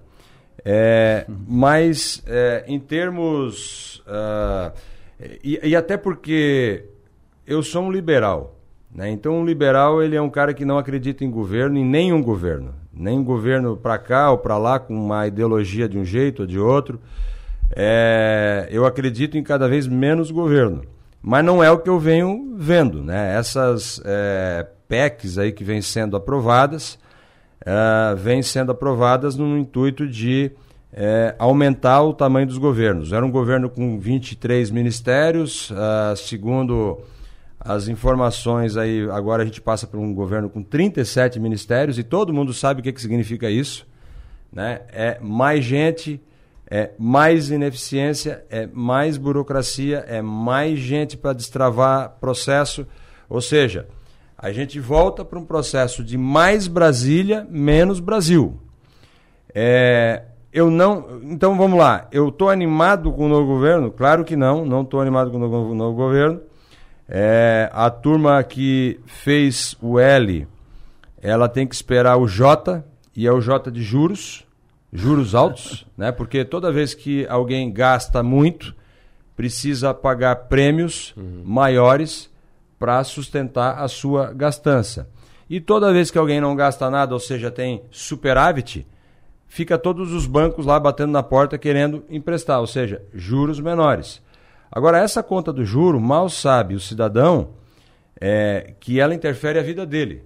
Né? Imagina qual é o projeto que tu precisa montar para tu ir no banco, pegar um dinheiro emprestado e tu ter que remunerar o banco numa taxa que já nasce de 13,75, mais algum prêmio do banco, pode ser 2, 3, 4, dependendo do risco da pessoa, até 5%. Que projeto dá 20%? Tu vai começar um negócio do zero, vai montar, pegar o dinheiro no banco, e esse negócio tem que dar 20%. Só para pagar o juro. Hum. Né? Então, a turma que fez o L, no fim do dia fez o J. Né? Nós já estávamos com juros ali, com a sinalização dos DIs longos. É, caindo, né? DI uhum. na faixa de 11%, caindo, sinalizando indo para 10%, 9%. E agora os DIs, claro, chegaram a, na, na, no início da ideia da PEC lá, quatro anos, 200 bi, ela, ela foi para... Eles chegaram a bater 14, estão na faixa de 13 hoje. Então isso interfere no crescimento, nas empresas, na renda do, do, do, do trabalhador e vai ser um grande problema para ser administrado é, no, no, nos próximos anos, porque o governo começou com muita ideia ruim. O que, que tu imagina? Quem é que vai liderar a oposição? Quem é que vai liderar a direita a partir do ano que vem no Brasil?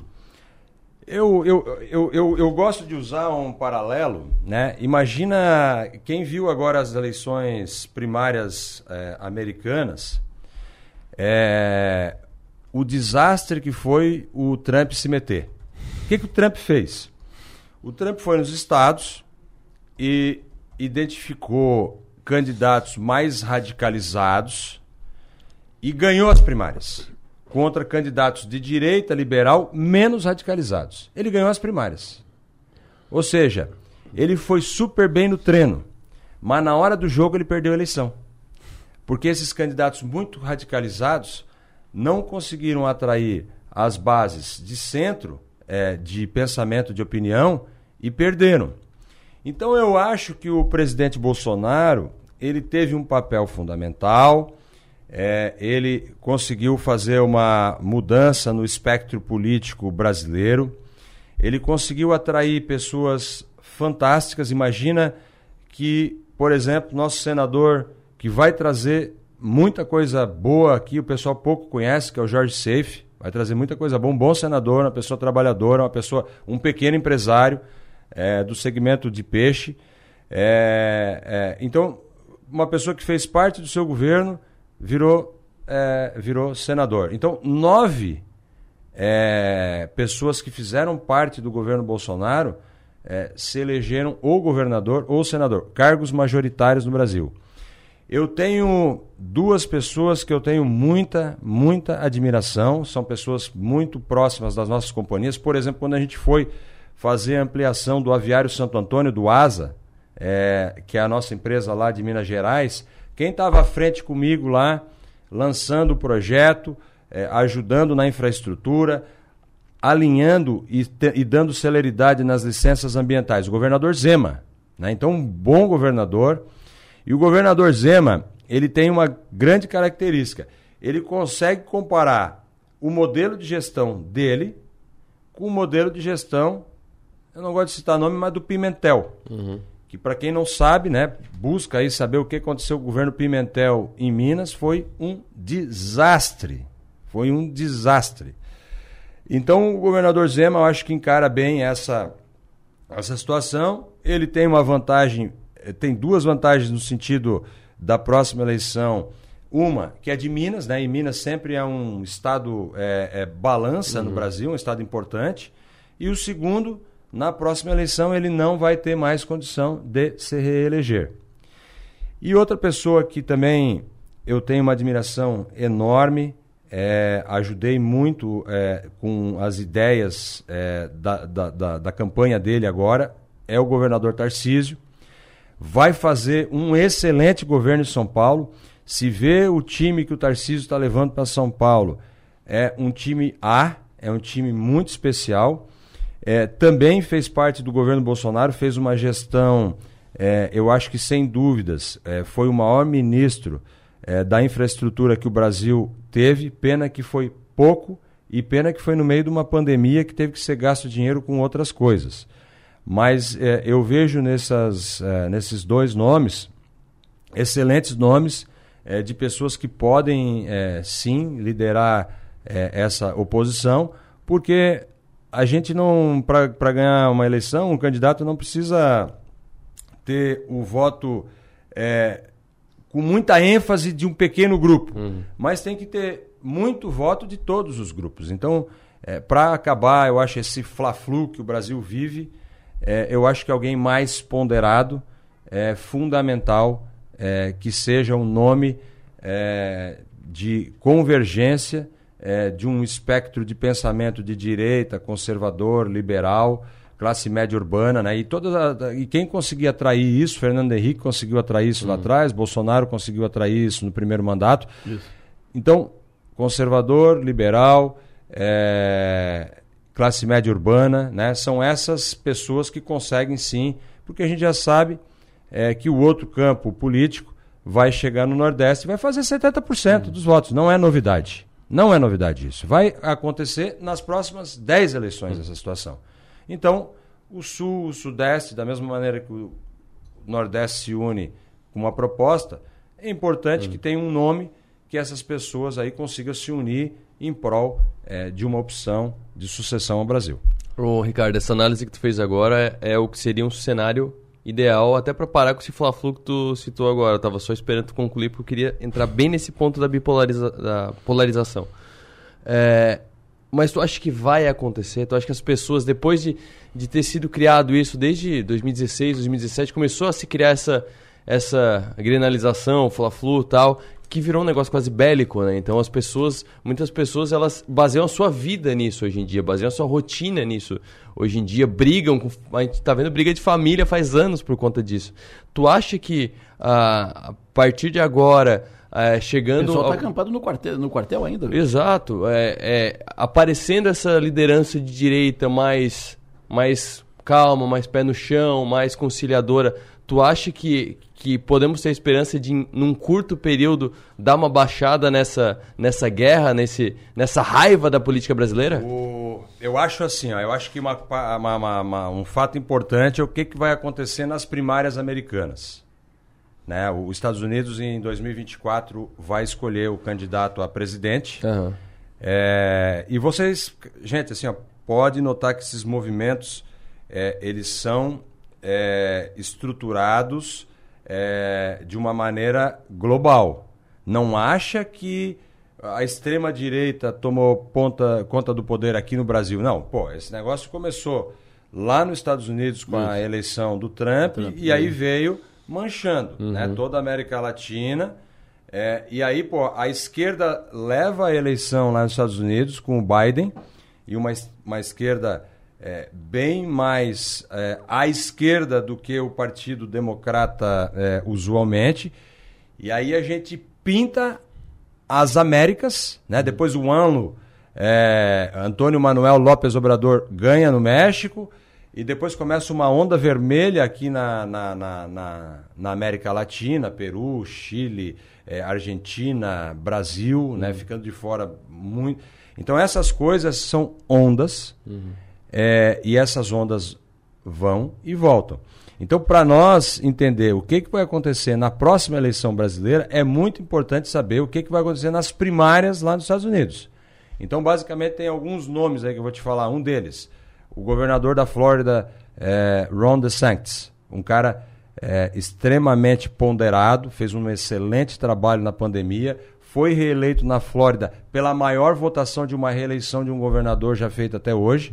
E do outro lado, por exemplo, tu tem o Trump, né, que é um cara bem mais radicalizado, utiliza muito mal as redes sociais e utiliza para dividir as pessoas nas redes sociais. E, e, por outro lado, vai ter alguém, obviamente, do Partido Democrata, né, é, é, representando o governo, o governo que está lá. Então, se esse negócio começar a, a- a ficar menos radicalizado nos Estados Unidos, eu acho que tem uma esperança boa da gente lá em 2026 é, ter menos radicalização aqui. Agora, o fato é que as redes sociais transformaram é, 220 milhões de pessoas em jornalista. Todo mundo acha que sabe, né? Então, antes, eh, Adelor, tu, tu é jornalista, Arthur, tu também, e vocês sabem a preocupação que vocês têm de soltar uma notícia. Quem que essas, quem que vai machucar, quem que vai afetar, quem que vai ofender. E hoje, meu querido, o camarada pega esse celular aqui, ó, e larga uma bobagem que muitas vezes não é verdade, né? É, é a famosa fake news, e fake news tem dos dois lados, né? Achar que é, é- é dos Sim, dois sim. lados, isso é uma bagunça. E isso aí acirra muito. Essa, essa situação da, da- das redes sociais, ela acirrou muito os ânimos. Ou seja, antes a, a- diferença das pessoas de direita e de esquerda era muito perto. Hoje ficou muito longe. E quando fica muito longe, a capacidade de achar coisas convergentes no meio do caminho fica muito difícil. Então as pessoas precisam ter inteligência, né? porque esses ciclos vão é, tender a, a, a- a convergir para entender que na próxima eleição a- o candidato de oposição ao atual governo tem que ser alguém que consiga é, conversar com mais gente. E uma outra, um outro ponto, só para encerrar esse capítulo, a quantidade de briga que o presidente comprou. né? Eu tinha um- uma pessoa que eu admirava muito, que ele me dizia o seguinte, Ricardo, tem duas brigas que não dá para comprar. A muito pequena, que não vale a pena, e a muito grande que tu não vais ganhar. Tu compra a briga certa. Agora, cara, foi comprada a certa, a errada, a pequena, a média. o a presidente gigante. comprou as duas. As pequenininhas e as, as grandonas. Comprou, comprou. Não se vacinar, por exemplo. Né? Sim. É uma briga que eu não compraria. Né? 92% das pessoas acreditam nas vacinas. A gente foi vacinado, por isso que a gente está aqui. Isso. Né? Antigamente as pessoas viviam 30 anos, hoje as pessoas vivem 90 anos, por causa da evolução. Né? Então, é, uma, é um tipo de briga que é ingrato. Né? Tu compra uma briga com 92% das pessoas. Né? Então, foi comprado muita briga. Então, a gente precisa de uma convergência, eh, de alguém eh, que pense o Brasil mais leve, mais pujante, mais eficiente, menos inchado e que não compre tanta briga. Ricardo, é sempre um prazer te receber aqui. E sempre bom te ouvir, muito bom te ouvir. E as pessoas aqui na, no meu WhatsApp eh, destacando, valorizando, elogiando a entrevista, eh, destacando os teus conceitos e, e, e, apoiando e tal. Enfim, dando opinião por aqui. Muito obrigado por ter vindo aqui ao Estúdio Sou Maior. Parabéns pelo teu sucesso e a gente aqui, como disse no início, a gente vibra te acompanhando, sempre subindo, sempre no, no elevador para cima. E é sempre muito bom, te aplaudindo. Tenhas um ótimo 2023, um feliz e santo Natal, sucesso e energia. Parabéns. Muito bom, obrigado. muito muito um abraço para todos os ouvintes. Arthur, um prazer. Adelor, outro prazer. O intervalo eu volto já. 8h34. Tem muita gente querendo saber como é que está o Morro dos Cavalos, como é que está a passagem no, no Morro dos Cavalos. O ouvinte está trancado lá e passou a seguinte informação. Bom dia, Adelor, tudo bem? É o Kleber de Araranguá. Estou a caminho de Rio Negrinho. Só para te informar, BR-101 antes do Morro dos Cavalos aí, tudo parado, tá? Bastante fila, bastante trânsito, trânsito bem intenso mesmo. Passou pedágio uns 3 km para frente e já para tudo. Barbaridade. O, o ouvinte, o Ricardo Oliveira, ele mandou mensagem, era 5 da, da manhã, ele estava desde as quatro e meia lá, e ele disse, ah, ah, me passou mensagem aqui às oito e meia, dizendo, amigo, ainda estou na fila. Oito e meia da manhã, chegou às quatro, chegou às quatro e quinze na fila. Ele, oito e meia da manhã, ainda está na fila, tu imagina, entendeu? Uh, Ontem, uma pessoa veio de Balneário Camboriú para Araranguá. Ela veio rápido até, até ali, na Palhoça. Quando chegou na Palhoça, para fazer aquela passagem ali, ontem à tarde, foi quatro horas e meia para fazer aquela passagem. E assim vai. Isso ontem, que era quarta-feira. Imagina hoje, quinta. Imagina amanhã, sexta-feira, véspera de Natal. Bom dia, Júlia. Bom dia, Delor. Bom dia, Maga. Bom dia a todos os ouvintes da Rádio Som Maior, essa rádio tão querida que sempre me deu espaço. Sempre bom te receber Mas eu, aqui. Eu queria dar uma dica, porque eu vim de Floripa fugida na madrugada, porque queria fugir do trânsito. Claro. Então eu vim de terça para quarta, hum. saí de Floripa uma e meia da manhã e fiz a viagem em duas horas e nove minutos. Hum. Não tinha ninguém no Morro dos Cavalos. E veio pela 101? Sim. Mas é que agora, tu veio na segunda? Não, vim de ter, não, diplomação, dormi lá, vim de terça para ontem. Terça para ontem. Uhum. Mas é que agora, agora vai, acho que não vai ter hora. Acho que mesmo de madrugada, se ficar assim com uma, com uma pista só e uma pista interditada, vai ser qualquer hora, vai ser um caos. O Piara Bosque, alô, bom dia. Bom dia, Delor, bom dia, Júlia, bom dia, deputada Júlia, aliás. Bom dia, ouvinte do Som Maior. Deputada Acostume-se. Te acostuma, meu. Júlia Zanata, uma das grandes vencedoras do processo eleitoral aqui no sul de Santa Catarina. Júlia, deputada federal a partir de, de 1 de janeiro. Já estás ambientada, acostumada? 1 de fevereiro, né? 1 de, de, fevereiro. Já estás acostumada com isso? Já, já estás. Uh, já encarnou a condição de, de deputada? Olha, sim. É, já, já participo desse meio faz bastante tempo, né? E tu sempre me chamou de deputada, né, Adelor? então, já em, já tô bastante ambientada. Já fui na Câmara dos Deputados algumas vezes aí depois do da eleição. E para mim é algo natural, não, não é nada muito novo. O que, que tu imagina 2023, agora, uh, assumindo na, na Câmara e sendo oposição? Como é que tu imagina o 2023? É, olha, eu penso que as coisas estão caminhando muito, muito mal no país.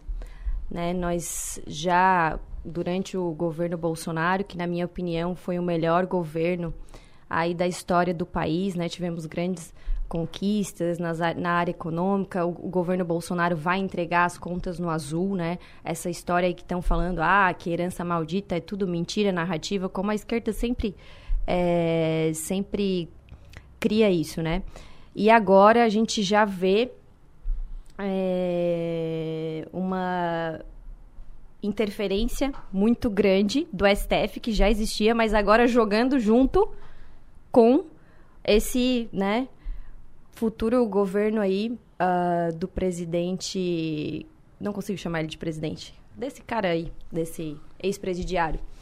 Então, é, jogando, por exemplo, o Gilmar Mendes, essa semana, é, ele deu uma canetada dizendo que o Bolsa Família ficaria fora do teto, certo? E isso, Adelor, é prerrogativa do parlamento. É prerrogativa de quem tem voto, de quem disputou a eleição. Né? Então, o parlamento, né, tanto a Câmara dos Deputados como o Senado Federal, vem sendo desrespeitado há muito tempo. Isso se intensificou no governo Bolsonaro e agora nós vemos a mudança do jogo Agora, em vez de jogar contra o executivo, o, o STF joga com o executivo. E veja só, uma coisa interessante de se falar. Foi uma petição feita pelo partido Rede Sustentabilidade. Esse partido tem dois deputados, Adelor. Vai lá, entra com um negócio no STF, aceita e desbanca todo o plenário da Câmara dos Deputados. Então, vejo com muito, muita preocupação essa atuação do STF junto a esse próximo governo Lula. Possível governo, né? Possível por quê? Tu acha que ele não será? Não, não sei. Tudo pode acontecer, né? Tudo? O que, que pode acontecer? Não sei. Qualquer coisa pode acontecer. A gente, eu só acredito vendo a hora que ele subir a rampa. Ô, Piara, a Júlia de Tiara, aqui no, no estúdio Som Maior, está à tua disposição. De Tiara. Bom dia, Júlia de Tiara, deputada Júlia de Tiara. Uh, uh, deputada, uh, ontem a Câmara, o Congresso votou esse estouro do teto e a, a, o alinhamento bolsonarista era votar contra esse estouro do teto. Mas esse teto estourou outras vezes, inclusive às vésperas da campanha eleitoral, para pagar Auxílio Brasil. Qual é a diferença quando o Bolsonaro estoura o teto e o Lula estoura o teto? Olha, Piara, às vezes que isso aconteceu foi num, num período que a gente viveu uma pandemia, né? Você sabe que a gente enfrentou aí esses tempos nebulosos e mesmo assim o Bolsonaro vai entregar as contas do governo no azul, que já não acontecia isso há muito tempo, né? A gente sabe o quanto o governo Bolsonaro se preocupou é, em manter a vamos dizer assim, a sanidade econômica do governo. E isso a gente não está vendo, não, a gente não vê a preocupação desse, desse novo governo, a gente não vê, por exemplo, como que a gente vai admitir é, e, o mercado financeiro está demonstrando isso, não sou eu, que sou leiga em economia. Né? Muita preocupação com o futuro que se aproxima. Sair Paulo Guedes e entrar o Haddad na economia, certo? Tem até uma fala do Haddad que ele mesmo confessa que na época que ele era estudante de economia, ele colou, ele não entendia. Mas por que, que o Lula colocou ele na economia? Porque ele vai fazer exatamente o que o Lula quiser. O Lula vai mandar, certo? Na economia. Então, eu vejo com muita preocupação isso. É, e nessa, nesse período em que o, Bolsonaro deu auxílio, ele, a gente estava numa situação de emergência. As pessoas estavam defendendo o fique em casa, né? As pessoas, né? Principalmente os políticos de esquerda, a grande mídia, né? Então tinha gente que não conseguia trabalhar, que não podia trabalhar e era uma questão emergencial. Mas o, Júlia, só para trazer número, o teto estourou no primeiro ano do governo Bolsonaro, com 54 bilhões em 2019. Eu não vou considerar 2020, que foi o ano da, da pandemia. Estourou em 2021 em 118 bilhões de, de, reais e deve estourar esse ano com 117 bilhões de, de reais. São dados oficiais. E desse da PEC da, da gastança, o governo Bolsonaro deve usar 23 bilhões para fechar sua, suas contas. E são números, uh, são números oficiais. Maga, fica à vontade. Não, é que, só voltando na pergunta do Piar, ele fala da, do, do, estouro ali antes da eleição, de agora, né? Então, não é lá do auge da pandemia. Mas eu quero falar de outro assunto. É, a gente está às vésperas da, da, do Natal, né? Daqui dois dias é Natal. É, e as pessoas ainda estão nos quartéis. E essa ainda é uma questão a ser, a ser é, dissolvida, resolvida, né? Para todo mundo. É, como que tu vê esses movimentos em frente aos quartéis, às vésperas de Natal ainda, a gente imaginando que até o momento Bolsonaro se mantém quieto, né? Ele já deu sinais de que provavelmente não deve tomar nenhuma atitude, vai seguir o rito, né? É, como é que tu vê essa movimentação? E o que, que tu acha que vai acontecer depois? Olha, eu vejo uma preocupação muito grande com o movimento em frente aos quartéis. Né? A, a imprensa tem se preocupado muito com os movimentos em frente aos quartéis. Muita gente tem feito deboches das pessoas que estão lá em frente aos quartéis. Eu acho isso muito lamentável, porque eu acho um movimento totalmente legítimo. As pessoas não estão atrapalhando ninguém, né? Manifestações livres, é, democráticas, sem atrapalhar o ir e vir de ninguém, como o presidente Bolsonaro sempre colocou. Acho que não atrapalha a vida de ninguém. né? E eu sempre falo que os movimentos de direita, é, Maga, Delor e Piara, eles não têm uma voz, assim, vamos dizer, uníssonas. Às vezes um que está lá quer uma coisa, o outro quer outra, às vezes gera até certo desentendimento, né? Então, eu, né, eu apanhei dos dois lados, porque tem gente que fala que eu não, não incentivei ninguém aí, e tem gente que fala que eu incentivei e que agora não vai dar nada, certo? Só que eu sempre apoiei, se a pessoa quer ir para as ruas, né, que a pessoa vá. A única diferença desse movimento que eu vejo é que é o seguinte: teve outras, outras, outros episódios é, em que nós fomos às ruas, o Bolsonaro nos chamou para ir às ruas. Por exemplo, no 7 de setembro, né? Desse ano e do outro, inclusive. Desse, é, de 2022 Isso. e 2021. Uhum. Isso. Ele falou para a gente ir para as ruas. Né? Ele, ele nos chamou. Uhum. Dessa vez não houve chamado do presidente. E imediatamente após o resultado das eleições, as pessoas voluntariamente resolveram ir para as ruas, no né? No mesmo dia. É, no mesmo Na dia, hora, exatamente.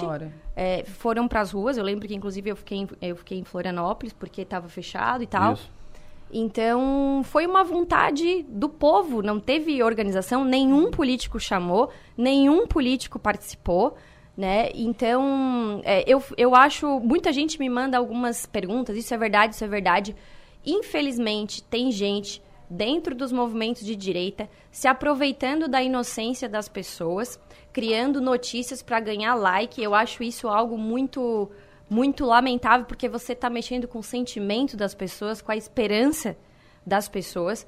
Só que eu me sinto um pouco daquela pessoa que está lá na frente do quartel, certo? Porque eu não consigo acreditar é, tudo que eu acredito, tudo que eu, que eu defendo, que o Lula vai subir a rampa, como eles falam. Mas deixa entendeu? só eu ser mais clara então, na minha então, pergunta, para não fala. ficar confuso. É, a questão não é ser contra as manifestações de jeito nenhum, mas é com relação ao silêncio do Bolsonaro. As pessoas estão lá porque elas esperam algo, elas têm uma esperança. Vai acontecer alguma coisa, isso, né, isso é fato. É, todos os dias a gente acompanha e elas têm essa esperança. Um dia uma coisa, um dia outra. E, e o Bolsonaro está 72 quieto. horas. Então, é 72 horas. Então, é, é nesse sentido, sabe?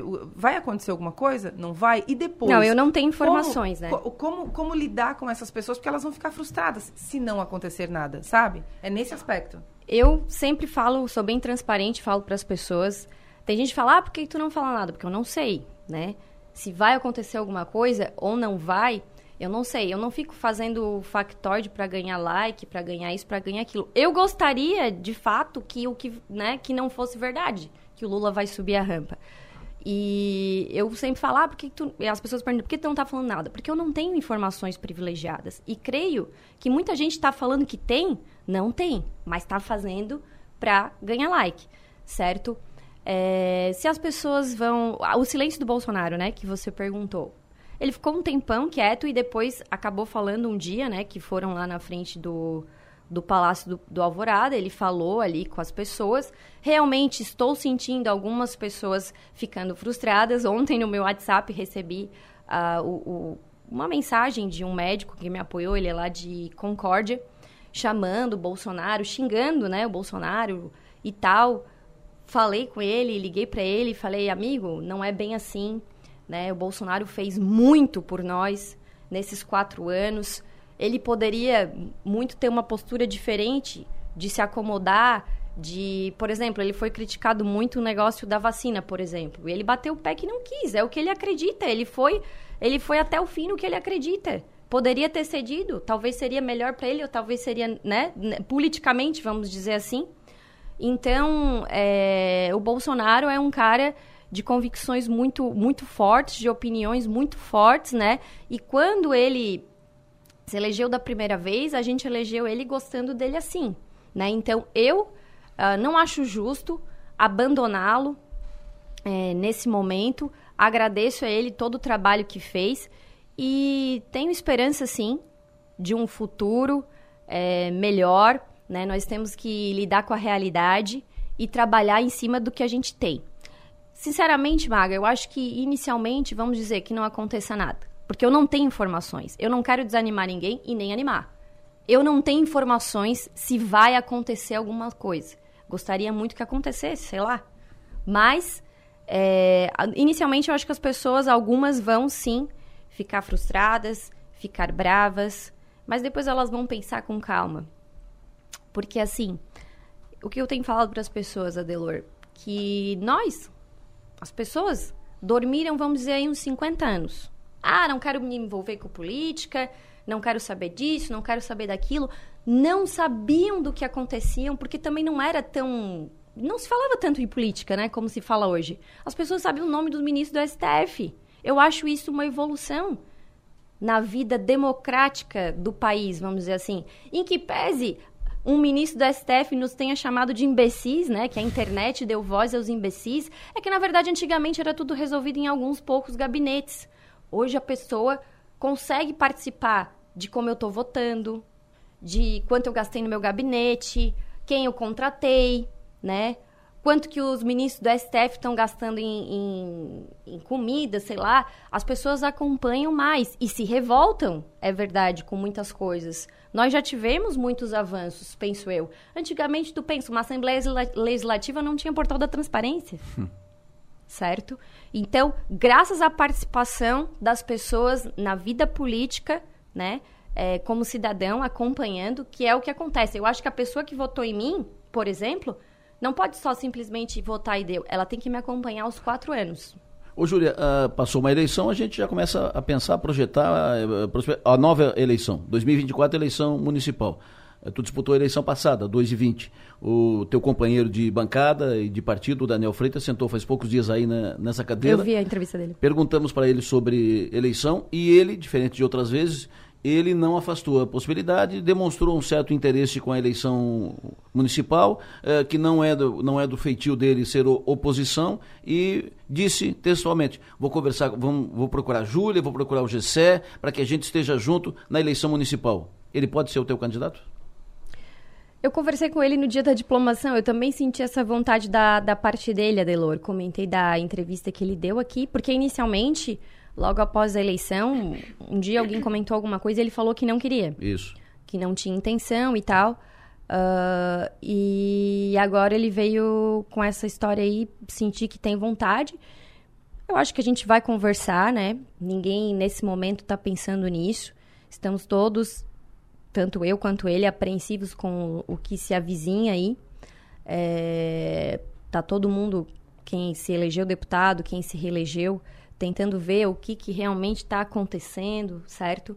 Mas certamente teremos essa conversa mais para frente. Eu acho importante para Criciúma a gente ter uma mudança aí é, de ciclo, certo? Existem ciclos na vida política e alguns se encerram, né? Então, acho que uh, tem gente que já deu a sua contribuição e tem gente que tem muito ainda a contribuir com a política catarinense e também aqui com a política de Criciúma.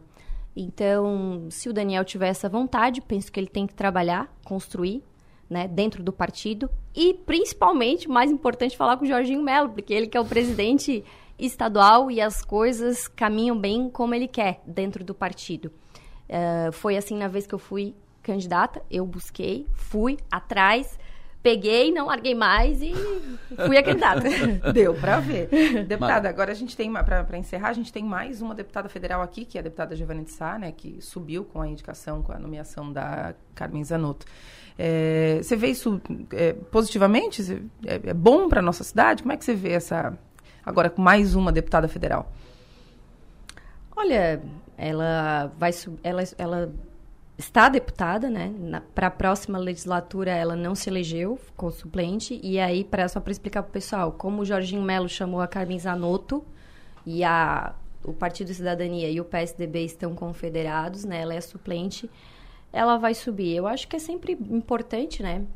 Mais uma pessoa ajudando os catarinenses lá em Brasília, ajudando aqui a região sul, a Criciúma, então em nenhum momento eu me opus a isso, perante o, junto com, com o Jorginho Melo. E é isso. Vai na posse do Lula? Não, né? Já rasguei meu convite ontem. Espero que não tenha posse, né? Mas espero que o Bolsonaro não entregue a faixa para ele e nem vá. E ontem recebi até lá em casa o convite do senador Pacheco, que é o presidente da mesa do Congresso Nacional, então ele mandou protocolar. E a hora que eu li Excelentíssimo Senhor Luiz Inácio, não aguentei, fui rasguei, porque não, eu acho uma vergonha para tudo que eu acredito assim. É, isso tudo que está acontecendo no país, mas eu vou lutar com todas as minhas forças e eu gosto de uma luta, eu gosto de um combate. Tem muita gente me desanimando, sabe, Adelor, dizendo que não, não vai adiantar a gente lutar, que, que tem isso, que tem aquilo, mas eu nunca vou desistir daquilo que eu acredito, dos meus valores, daquilo pelo qual eu fui eleita, né? Porque as pessoas acreditaram em mim, porque viram alguma coisa em mim, confiaram. Uma mulher combativa, corajosa. E é isso que eu vou Pronta fazer lá. combate. Pronta, Pronta pro combate. De tiara. De tiara. Quero dizer que hoje eu não vou passar o dia explicando o uso da tiara, tá, pessoal? Quem quiser saber por que, que a Júlia tá de tiara, vai lá no Instagram da Júlia perguntar lá, porque senão é o dia inteiro explicando. É, e para finalizar aqui, queria pedir a todos que confiem no presidente Bolsonaro, orem por ele e também pela, pela nossa vida, que vamos estar enfrentando muitos momentos difíceis é, o ano que vem, nesses quatro anos, na verdade, mas tempos difíceis criam homens fortes. Júlia, prazer te receber, um feliz e santo Natal, que faça um grande mandato em defesa dos interesses do sul catarinense a partir de fevereiro do, do ano que vem, sucesso e energia. Muito obrigado por ter vindo aqui ao Estúdio Sou Maior. Obrigada, Feliz Natal a todos e Feliz Ano Novo. E por, obrigado por sempre no, nos atender, sempre à disposição. Sucesso. Continue assim. Valeu. Um abraço. Tchau. 8h55.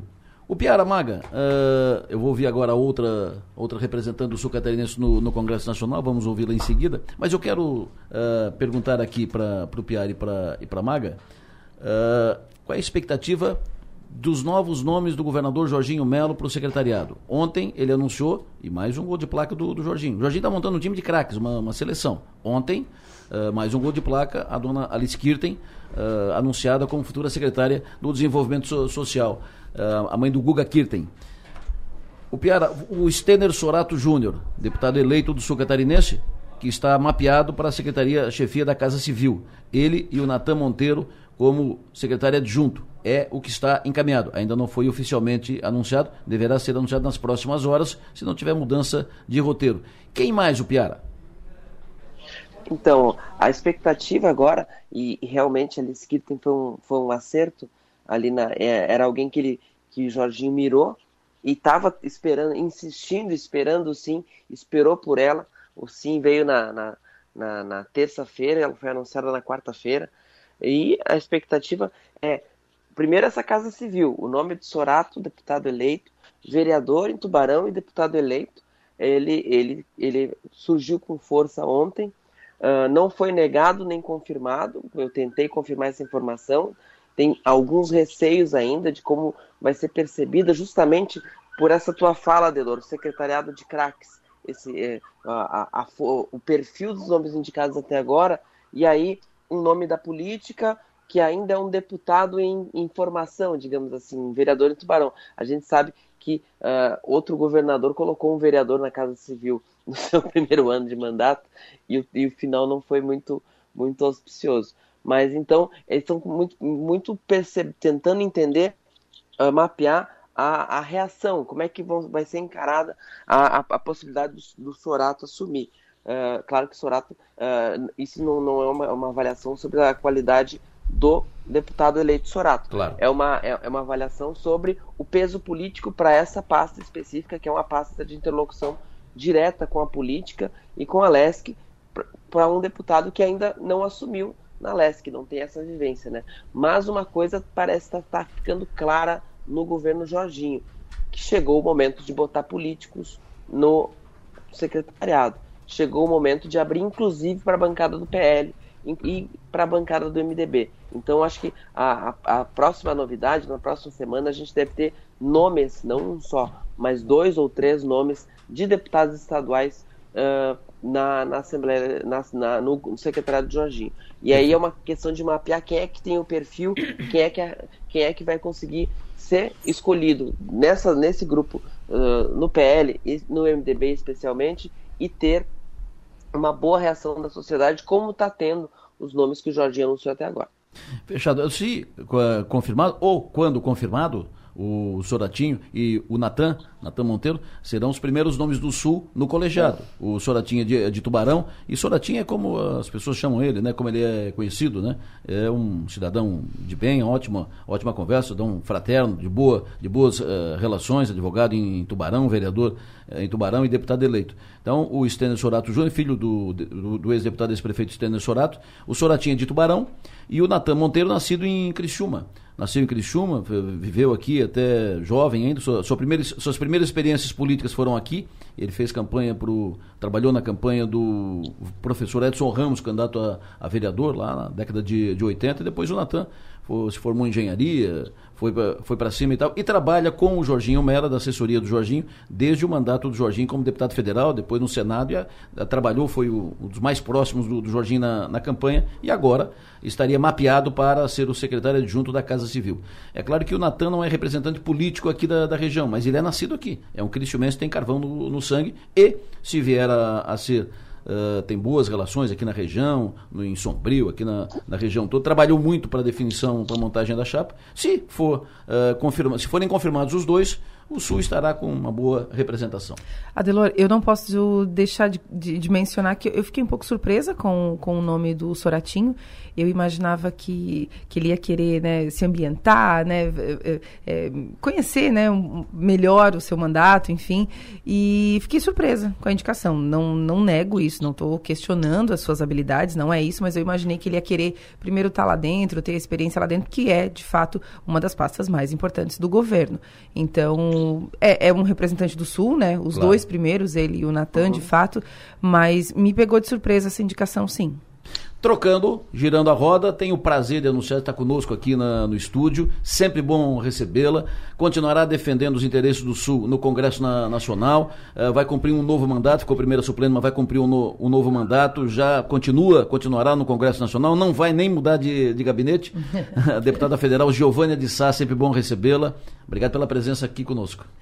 Obrigada também, prazer estar aqui com você, com a Maga, sempre um privilégio, né, na nossa cidade, a nossa cidade de Criciúma, e a gente fica muito feliz, né, Adelor, em ir para o terceiro mandato, cumprir o terceiro mandato, representando a nossa cidade, representando a nossa região, que precisa né, dessa representatividade para lutar pelas nossas pautas, muitas já lutas antigas, como Isso. a 285, Ux. mas nós temos muito ainda, é, e, é uma, e é um debate diário quase, a 285, né? E hum. eu sei da sua luta também, da Maga, de todos, da imprensa de, de Criciúma e do Sul, de Santa Catarina, por uma BR tão importante. Não é só ela, nós temos outras demandas importantes, mas será um privilégio continuar. E agora, é claro, com quatro parlamentares do Sul, acho que isso é inédito, né? Nunca. Criciúma conseguiu colocar quatro, até porque, se compararmos com a maior cidade do estado Santa Catarina, que é Joinville, elegeu um, né? E nós aqui conseguimos quatro, mesmo que eu como primeira suplente, mas já vou assumir no, no, no, na primeira semana, o que isso é muito importante para a nossa cidade eu devo muito isso aos catarinenses, aos criciumenses, que fizemos aí aproximadamente 85 mil votos. O tu foi deputada federal com o PT no, no governo? Fui com a Dilma. Foi deputada federal com o Bolsonaro no, no governo. Com Temer também, né? Com o Temer e com, e com, a, e, e, e, com o Bolsonaro. Isso. E tu vai ser deputada federal com o PT no, no governo? Novamente. Qual é a diferença? O que, que tu espera para 2023? Uh, a tua postura, Congresso, uh, com o governo do PT? Olha, eu sempre fui oposição, né? Ao PT, tanto que votei o impeachment, né? E agora a gente viu essa semana uma votação que ontem, inclusive, ainda nós estávamos votando, a PEC, a PEC que se fala do, do furateto, do, da gastança. Por quê, Adelor? Porque não é só criticar, você tem que ter base para isso. Nós é, sabíamos e, e, que precisava-se, para pagar o Auxílio Brasil, 70 bi. E o governo pediu para que nós aprovássemos, abrisse esse teto em 149 bi. Ou seja, mais que o dobro. E mais do que isso, uma grande preocupação, inclusive tivemos muito, muitos debates, que o PIS-PASEP, daqueles inativos, que não é, acessarem em 60 dias, vai ter uma janela para isso, esse dinheiro vai ficar nos cofres do governo. Ou seja, isso também é uma afronta ao trabalhador. Né? Quem, o PT, que defende tanto o trabalhador, aí diz: eu vou usar o PIS-PASEP, que é um dinheiro, um recurso que está lá, é do trabalhador. Ou seja, tanto o trabalhador quanto daqueles que vieram a falecer, a família, tem esse direito. E aí o governo disse: não, nós vamos usar. São 23 bi que o governo quer usar para então colocar também no teto de gastos. O que chega aí, ô, ô Adelor, com uns, mais 23 bis, chega aí a 192 bi, sendo que é necessário 70. Por isso que eu votei contrária. Então, meu posicionamento, como votei no impeachment da Dilma, o que for bom para o país, nós vamos votar, porque ninguém quer retroagir, ninguém quer o mal do país, pelo contrário, nós queremos o melhor. Agora, o que for ruim, com certeza nós iremos contra. O Piara, deputado Giovanni, à tua disposição. Bom dia, deputada Giovânia. Eu queria saber como é que a pers perspectiva desse mandato de suplente, porque é um mandato compartilhado, né? Um mandato em que Carmen Zanotto vai estar na saúde, mas ainda vai ter ascendência sobre o mandato. Como é que vai ser compartilhar essa caneta? Piara, desculpa aí, eu não, não sabia que você continuava aqui com a gente. Então, bom dia, meu amigo. É, primeiro, eu e a Carmen, nós já temos uma convivência de desde 2014, minha primeira eleição. Estou em terceiro mandato a gente tem uma abertura muito grande. Eu tenho um trânsito, e isso não precisa falar, é só perceber, tanto que a gente é da mesa diretora, dos sete, dos 513 tem sete na mesa, eu sou uma das sete. Ou seja, tudo porque a gente conseguiu votação para estar lá na mesa.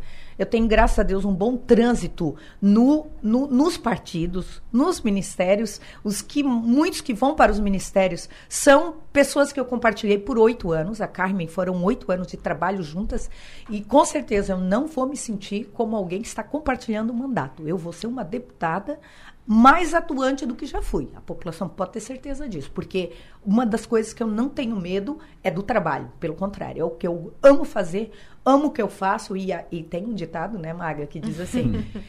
Quem faz o que gosta está, sempre de férias. Aí alguém me diz, Giovanni, você trabalha sábado, domingo, feriado. Não, é porque eu gosto do que eu faço. Então, percorrer o Estado, percorrer os ministérios, trabalhar em Brasília, esse vai ser o meu foco. Meu foco não vai ser criticar colega. Não, isso não agrega nada. O meu foco vai ser trabalho. É disso que eu gosto. Nós só vamos alcançar os objetivos quando trabalhamos. Então, esse é o meu perfil e é dessa forma. Então, não me vejo, Piara, como alguém que vai compartilhar mandato. A deputada Carme disse, você vai ser a deputada que vai, com certeza, cumprir o mandato. Acredito que a deputada Carmen, que é uma fã da saúde, é uma defensora, e eu disse para ela, eu vou continuar. Inclusive, eu tive na Serra essa semana, toda a região serrana, lá me cumprimentando com o povo. Vocês não perderão, deputado, vocês terão mais duas a deputada Carmen na saúde e a deputada Giovânia de Sá. Então, a deputada Carmen já me deixou claro, você vai cuidar do mandato, eu não vou interferir de maneira nenhuma. Vai virar a Giovânia Serrana. A Giovânia Serrana, além do Sul, Serrana. Já, já, já, já botou novas rodinhas nos pés, então. Mais rodinhas nos pés. Mas é muito bom, isso você conhece, né, é, a, o Estado, é maravilhoso. Deputada, Sim, é natural Maga. quando a gente fala de, de 2024, do, né? Sim. Natural, natural. Sim. Os Sim. nomes para a Prefeitura de Criciúma, o seu nome surge. Sim. É, é, um caminho natural. E aí? Eu considero essa possibilidade? Considero, considero, considero estou ah, à disposição, considero sim essa possibilidade, hum. até porque eu acho que todo político, ele um dia gostaria de ser gestor da sua cidade. Uhum. E eu tenho a experiência como executivo. E tem esse sonho? Tenho esse sonho, né? Fui secretária de assistência social por quatro anos. Boa secretária. É, todos, muito obrigada. E eu é uma política pública que eu sou apaixonada. E fui secretária de saúde, então conheço duas pastas importantes na cidade. Claro que fiquei só nove meses porque fui candidata a deputada federal e Isso. me elegi naquela em 2014. Então, sim, tenho esse, esse, essa vontade. E se for a vontade da população, que a gente venha fazer um trabalho sério, transparente, com ética, com respeito à população. E trabalhar muito, porque ser prefeito, prefeita, após Clésio Salvário, vai ser, eu digo, um desafio enorme, porque trabalhar mais do que ele não vai ser fácil. Eu digo para ele, representá-lo, prefeito Clésio, vai ser difícil, mas eu sempre estive pronto aos desafios. Como eu digo, do trabalho é o que eu mais gosto de fazer. Então não, não vai ter problema. A senhora já manifestou isso ao, ao prefeito Clésio? Sempre, sempre deixei claro. Está, estou com meu nome à disposição para disputar a prefeitura? Para o partido, inclusive, é, muitos perguntam no partido, Giovânia, há essa, há essa possibilidade? Ah, Sim. Se for da vontade do povo, o cenário vai dizer em 2024. Não, mas o povo vai definir depois. Quando depois. Senhora... Mas a gente tem como saber através de pesquisas, a Sim. gente tem como medir isso, né? E que se for da vontade, com certeza, e o partido assim definir, o prefeito Clécio Salvário, que é o nosso grande líder, definir, eu estarei pronta, sim, para fazer um dia, se Deus quiser, a gestão na cidade de Criciúma, essa cidade que eu nasci e cresci, e eu amo. O Piara? Uh, deputada, uh, a senhora votou contra a, a, a, PEC do soro do teto Sim. Uh, ontem, uhum. e, e, eu queria. Eu vou fazer a mesma pergunta que eu fiz para a deputada eleita Júlia, que não votou porque não é deputada ainda no cargo. Sim. Qual a diferença de estourar o teto para o Lula e estourar o teto para o Bolsonaro? Não, então, é, eu até no início eu falei, né? É, eu acho mesmo que se fosse o presidente Bolsonaro dar continuidade, ele teria que fazer essa PEC. Né? Sempre digo isso. Porém, o valor que é, o governo está pedindo, eu acho, fora é, do que é a realidade. O que, que se precisa? Se precisa de 70 bi para atender o auxílio e não 149 bi, e nós aprovamos, né? Eu não aprovei porque eu não votei, votei contra 192 bi. Nós trabalhamos para apresentar destaque, para reduzir para um ano e não dois. Nós trabalhamos para reduzir para o valor de 70 bi, e aí não foi aceito, e o botaram, pautaram, e eu falei, inclusive na minha bancada, eu falei para o presidente Lira, eu votarei contra por minhas convicções, por crer que esse não é o valor ideal, adequado. É abrir realmente a gastança. Maga? Deputada, e, e como lidar com isso a partir do próximo ano? Então, nós vamos ter com certeza projetos, é, projetos bons que o, o, PT, como o presidente Bolsonaro, também apresentaram. E é como eu digo, você tem que saber lidar com as situações, porque não é o fato de estar votando a favor uhum. ou contra o PT, é a favor ou contra o Brasil. E é esse meu posicionamento. Porque as coisas não terminam ali na hora do voto, né? Não, Elas vão se desdobrar, então. Com, né? com certeza. E até porque, como eu falei anteriormente, muitos dos ministros que lá estão foram meus colegas por oito anos, inclusive que, que votaram em mim para a mesa diretora. Então, e eu separei, sei separar muito bem questão pessoal, eu acho que essa não se mexe como a questão de trabalho político, de oposição ou de situação. Não vou ser uma oposição burra. Tudo que o PT apresentar, eu vou ser contra. Não. É bom para o Brasil? Vamos lá. Ah, vamos lá que o governo bote um orçamento, a, a, o valor que tanto nós queremos para a BR-285. Eu vou votar contra? Eu vou votar contra a minha região? Eu vou votar Imagina. contra o meu país? Não vou, pelo contrário. Deputada, eu vou aproveitar que o... Sim o Adelor vai. Tá, tá, ele tá em clima de férias, né? Daqui a pouco ele vai estar tá de férias. Já, ele, tá, já, ele já tá, tá, com, ele tá com o pezinho na tá areia. numa animação, né? Ele tá, ele tá. é, e aí eu vou tomar essa pauta, depois quando ele voltar eu devolvo. Tá então bom. essa, a, a BR-285 ah, e a falta de verbo eu vou abraçar. E a gente vai até, né? 282, é. 285, 280, 163. Ah, eu quero saber 70. o seguinte. Por que, que se corta tanta verba do nosso Estado, então, deputada? Então, é, essa e foi a, gente a minha tem uma discussão. bancada forte, uma bancada eu, grande. Olha, eu tive discussão, inclusive, com, com o atual, que vai é, assumir o governo do Estado de São Paulo, o Tarcísio. Algumas discussões a gente fez, inclusive eu dizer, Tarcísio, nosso ministro, hoje, né, é, o governador de São Paulo, nós... Santa Catarina deu um dos maiores é, votações, as maiores votações proporcionais ao presidente Bolsonaro. Isso. Não corta verba do uhum. Estado. Isso nós pedimos e nós mostramos em número. Ele sabe presidente levou na outra 72 e agora esse, essa, essa votação super expressiva. Por que Santa Catarina tem que ser retirado os recursos, sendo que é o, o sexto estado em arrecadação? Ou seja, é um estado com desenvolvimento potente, pujante, potente. Certeza. Então não pode se tirar recursos do estado de Santa Catarina. E foi tirado. E, e exatamente, eu votei nas maiorias das pautas com o presidente Bolsonaro, mas nunca deixei de buscar, de lutar pelo meu estado de Santa Catarina. E quando precisou criticar em mesa com o próprio presidente Bolsonaro, ele na época disse: "Não, nós vamos inaugurar 285", e eu lembrava ele muito disso: "Presidente, como que nós vamos inaugurar se foi cortado os recursos?". Então, eu aqui estou fazendo uma crítica não ao presidente Bolsonaro, estou falando ao governo que retirou essas, essa verba importante do nosso estado e não foi só a 285, a 470 morre na média de 100 pessoas por ano. A 285 282, é, eu vim, passei essa semana lá, isso é terrível. Não é que que é buracos, não é acessos, mortes violentas direto. A 280 são tudo BRs, Maga, o Piara e Adelor. BRs importantes para o escoamento da produção. A 470 para os portos, é fundamental. Imagina. A 285 vai fomentar a logística e outra coisa, vai desenvolver o porto de Imbituba, porque vai aumentar ali, né, o escoamento da produção. É, o turismo também, a gente tem um belo turismo aqui na região sul. Então, são pautas que, independente do governo que lá estiver, a Giovânia vai defender. Se precisar, e, e o Adelor acompanhou na semana passada, eu correndo os corredores da Câmara, é verdade. falando com o senador Marcelo Castro, indo em cima do deputado Darcy de Matos, que é o meu colega, um grande deputado, a deputada Ângela Min, conversamos, a deputada Ângela é da CMO, pelo amor de Deus, garanta e eu não vou desistir, nós estamos em contato direto para garantir os 8 milhões que faltam. Então, para terminar a parte de Santa Catarina. Exatamente. Depois tem a parte do Rio Grande do Sul. Então, é essa luta que nós estamos fazendo. A gente conseguiu, eu consegui colocar, através de emenda de bancada, 500 mil para que realmente a gente não deixe de ter a manutenção, porque a preocupação não é só finalizar, mas manter as obras. Então, para o ano que vem, já conseguimos garantir isso. Deputada, uh, já que ela vai terminar, a 285, a gente tem que trocar. Deputada, por favor, assuma em, em, Brasília, agora, nesse mandato, o, o, túnel do Morro dos Cavalos. Túnel olha o que, nós, olha que nós estamos passando, olha a dificuldade Sabe que é. As pessoas estão demorando oito horas para chegar em é. Criciúma de Floripa. De Floripa a Criciúma, sete horas, oito horas. Estão dormindo dentro do carro, dentro do ônibus, Sim. dentro do caminhão. O túnel do Morro Eu, dos Cavalos, pelo amor de Deus. Eu passei por isso essa semana, quase toda semana, porque precisamos acessar o norte, precisamos Sim. acessar Florianópolis, na, é, ou vou para Serra, ou vou e eu fui, passei, é inadmissível. Pessoas dormindo, Isso. pessoas ali com fome, com crianças.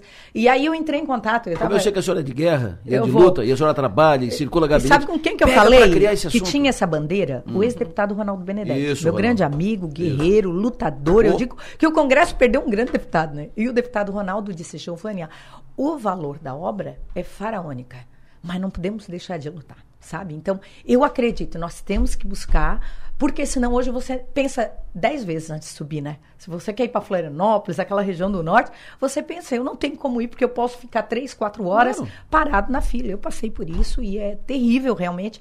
Vou estar também, já está na minha pauta, já está aqui comigo, já estou em conversas para que a gente consiga lutar, né? Pedir para o governador Jorginho, a qual também eu tenho um, já foi do meu partido, assim como o Soratinho, que é um, baita cara, já foi secretário regional, e eu, com certeza, nós vamos lutar para garantir isso para o nosso estado de Santa Catarina. É todos nós que sofremos.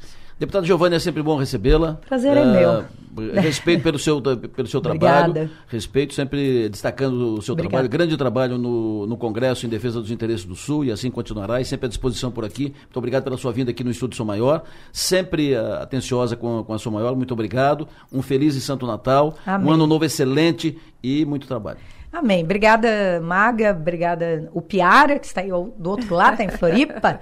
e o nosso querido também, Adelor Lessa. Muito obrigada. Estou muito feliz, grata a Deus. Eu desejo a todos né, que estão na escuta da Sua Maior um Feliz Natal, que Deus possa abençoar, que Deus possa dar vitória e também né, muita saúde. O resto a gente corre atrás. Um abraço. Sucesso e energia. O Piara Bosque. Vamos fechar, né, meu? Chega. Trabalhamos demais. E hoje, e hoje, e hoje eu tô em Joinville. Eu tô sempre rodando também. Ah, o Piara por toda Santa Catarina. É, governador. O Piara por toda né? Santa Catarina, hoje tá em Joinville. O Piara Bosque, o eu dar um beijo na, deixa eu dar um beijo na, na deputada. Deixa eu continuar aqui, porque eles estão num momento de mimos aqui, o Piara. Então eu continuo aqui contigo enquanto a Delor recebe o, o presente dele de Natal. Já, já pra gente ir se acostumando de ficar sem o Delor, né? Exatamente, a saudade já vai batendo. E lembrando que a semana só termina quando acaba, e acaba amanhã, né? Mas pelo jeito. Voltei! o Piara, ontem o governador Moisés eu, eu, encaminhei para a gente fechar, mas isso não, não vou fechar. O governador Moisés ontem foi anunciado como futuro presidente do Republicanos. Ou seja, o Moisés sai do governo, mas continua na, na política. Né? Um pouco ele havia sinalizado que não, deu para mim e tal. Continua efetivamente na, na política. Uh, o que, o, que, o que, que representa essa, essa ascensão do Moisés à presidência estadual do Republicanos, o Piara? É curioso, porque o Moisés ele ganha uma chance de manter aglutinado o, o, time de apoiadores dele, que não, que não foi bem na urna, com exceção da Paulinha, que não vai, que não é do Republicanos, que é do Podemos, e que também teve uma votação abaixo do que esperava. Mas o time de secretários dele, o pessoal que entrou no Republicanos, foi muito abaixo das expectativas que o governo tinha. Mas ele ganha uma oportunidade de manter esse time aglutinado e de, e de, e de construir um partido. É muito curioso, porque isso foi avalizado pelo Marcos Pereira, presidente nacional do partido.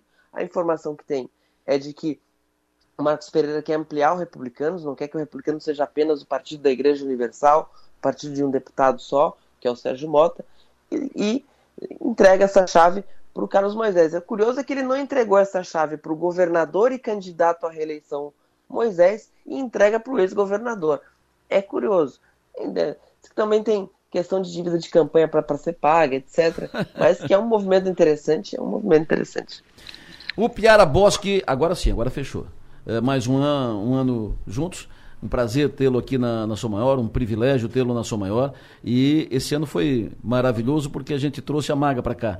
Uh, e a gente fez um trio aqui, muito legal. Parece que trabalhamos gente... juntos faz 50 anos. Uh, uma, tem uma identidade muito forte, tem uma, uma relação muito boa. E, olha, muito legal. Completamos o time. Completamos o time. Deixa eu aproveitar para agradecer, né? o Piara, muito obrigado, viu? Obrigado por, por estar conosco. Um feliz e santo Natal para ti. Vai, vai para Vacaria ou não? Vai ficar em Floripa? Não, vou ficar em Florianópolis. É, Vacaria não, não tenho mais muita, muito motivo para ir. Eu vou para o litoral gaúcho, que é tão pare, é parecido com o Rincão. Legal. uh... Então vem para o Rincão, pô. Fica aqui, daí você faz um programa aqui todo dia. Isso. Vamos tomar um vinho aqui. Uh, feliz Santo Natal, Piara. Prazer tê-lo conosco aqui na, na sua maior, um privilégio e vamos fazer um 2023 muito melhor. Muito, muito prazer, é uma maravilha para mim estar tá, tá presente com vocês. É um, é um time que eu faço muito, eu tenho muito prazer de integrar. Feliz Natal para ti, Adelor. Boas férias merecidas. Daqui a pouco as minhas, hein? Maga, foi muito bom tê-lo aqui. Uh, muito bom fazer uh, dividir mi microfone contigo, dividir o espaço contigo, muito bom. Uh, muito bom tê-la uh, ter trazido para cá e vamos fazer um, um 23 maravilhoso. Feliz e Santo Natal. Muito obrigado. E comportem-se aqui na minha ausência, por favor. A né? gente vai se comportar, eu prometo. Obrigada, Deloro, obrigada, Piara. É, o meu, meu 2022 termina doce, termina lindinho demais. Obrigada, viu, pela oportunidade. Vocês são é, admirados pelo estado inteiro, então estar aqui nesse lugar muito me honra. Um beijo, é, Feliz Natal, bom descanso. Se comportem, se comporte, Adelor Lessa. Sempre. E volte logo. Sempre. No plenário, oferecimento Ser Sul e Naturai. Nossa natureza é se alimentar bem. Eu vou para o intervalo e eu volto em seguida para fechar o programa de hoje. E eu vou fechar o programa. Eu sou, eu, eu sou um cidadão que adoro músicas. Eu sou um cidadão musical. Adoro música. Eu, e a minha despedida do ano vai ser embalado em músicas. Uh, vou me despedir da, daqui a pouco. Vou falar com o Paulinho depois, porque férias a gente bota uma carne no fogo, né? Então o Paulinho é especialista nisso, né? Fazer churrasco, churrasco, churrasco, churrasco, carne na grelha e tal. E, de, de, aí fecha o programa, fecha o ano 2022 e vou fechar, vai ser uma despedida musical, musicada, uh, daqui a pouco. Pois então, estamos de volta e a última volta do ano. é o último retorno do ano. Vou indo, estou terminando o ano Estou indo para as férias e mas uh, vou com saudade porque por mim, como eu já disse, eu fico aqui o, te, o, tempo todo. Mas a gente precisa, né? O corpo precisa, a cabeça precisa, a gente precisa descansar. Foi um ano puxado e eu volto daqui a pouco. Mas como eu estou indo para as férias, um momento apropriadíssimo, apropriadíssimo para falar de carne. Eu sou um cidadão carnívoro, adoro carne, churrasco, carne na grelha, carne não sei o quê, é, pa, é, parrilha e tudo. Adoro carne, então no meu último dia, entrando nas férias, estou com o pé já uh, nas férias, eu quero saber uma dica de carne, o que, que eu faço, o que, que não faço, qual é a boa dica. Casa de Carnes Bistec apresenta Cortes, Dicas e Segredos ao ponto do especialista, com Paulo Passos, da Rede Bistec de Supermercados. Alô, Paulinho, bom dia. Bom dia, Del... bom, bom dia Delon, bom dia ouvintes. Está em contagem regressiva, então. Vem acompanhando o programa, está em contagem regressiva, dizer. Ah, faltam, faltam poucos minutos. Quer dizer, agora está faltando 5 minutos, 6 minutos, 7 minutos, aí mais ou menos. tá, é, tá terminando. Tu é a minha última atração aqui no, no programa, tu é a minha última atração do, do ano. Uh, como disse, nada mais apropriado, momento mais apropriado que falar uh, contigo de carne. Eu quero a tua dica para botar uma carne no fogo. Qual é a tua dica de hoje? Pô, Delor, hoje, hoje eu peguei de surpresa então, porque hoje a minha dica é para as crianças. Não estava esperando essas férias antecipado aí. então, o produto que eu preparei hoje, Delor, é um produto aí para dar continuidade na opção para ceia de Natal aí no domingo, né? Hum. Então, na semana passada, eu trouxe aqui é, uma ave, uma ave comemorativa, que era a ave fiesta mediterrânea, tempero aí mediterrâneo. E hoje eu trago uma, uma ave, a ave fiesta desossada temperada, que é um outro produto, que traz umas outras características, né? Então, é, o que, que, tem de diferente esse produto, né? Então, é um produto também que vem temperado, um tempero diferente, que eu apresentei na semana passada. Esse é um tempero mais suave, um tempero mais... É, é não tão marcante igual o da semana passada. É um produto que vem desossado. É, como ele vem já desossado, ele traz uma praticidade legal, então ele é ideal para fazer um recheio, quem quer preparar e rechear, ele vai conseguir chegar num ponto de cozimento melhor lá no interior, por ele não ter aquela parte do osso, não correr o risco de ficar avermelhado. Então ele é ideal para fazer um recheio. A dona de casa, quem gosta de preparar sua própria farofa ou seu próprio recheio aí, então essa ave que eu estou trazendo hoje traz essa opção. Ele pesa uns 2,5 kg só de proteína, fora o recheio que vem a ser feito. Então vai variar aí uma casa de uns 3, 3 quilos e um pouquinho. Ele se torna um pouco mais suculento e macio do que com o osso, do que eu comentei semana passada, porque ele fica mergulhado ali no tempero, né, pela indústria, e esse tempero acaba penetrando um pouco mais nas carnes dele, que na hora do preparo vai acabar ajudando a trazer suculência e até uma maciez. O modo de preparo eu vou passar aqui, mas o modo de preparo, se seguir o que está lá no rótulo, lá atrás, conforme eu comentei até na semana passada, são todas receitas, são todas testadas antes de vir para o supermercado, né? Então essa ave desossada, ela também vem com um saquinho de miúdos lá dentro, do seu interior. Então a primeira coisa, além de remover a embalagem do produto, é tirar esse saquinho. Esse saquinho vem com moela, pé. Alguns, alguns o caso da moela e do fígado, até para usar quem quer já para fazer uma farofa. Depois acomoda ela ali numa travessa, a travessa pode ser uma travessa de vidro ou uma forma de alumínio.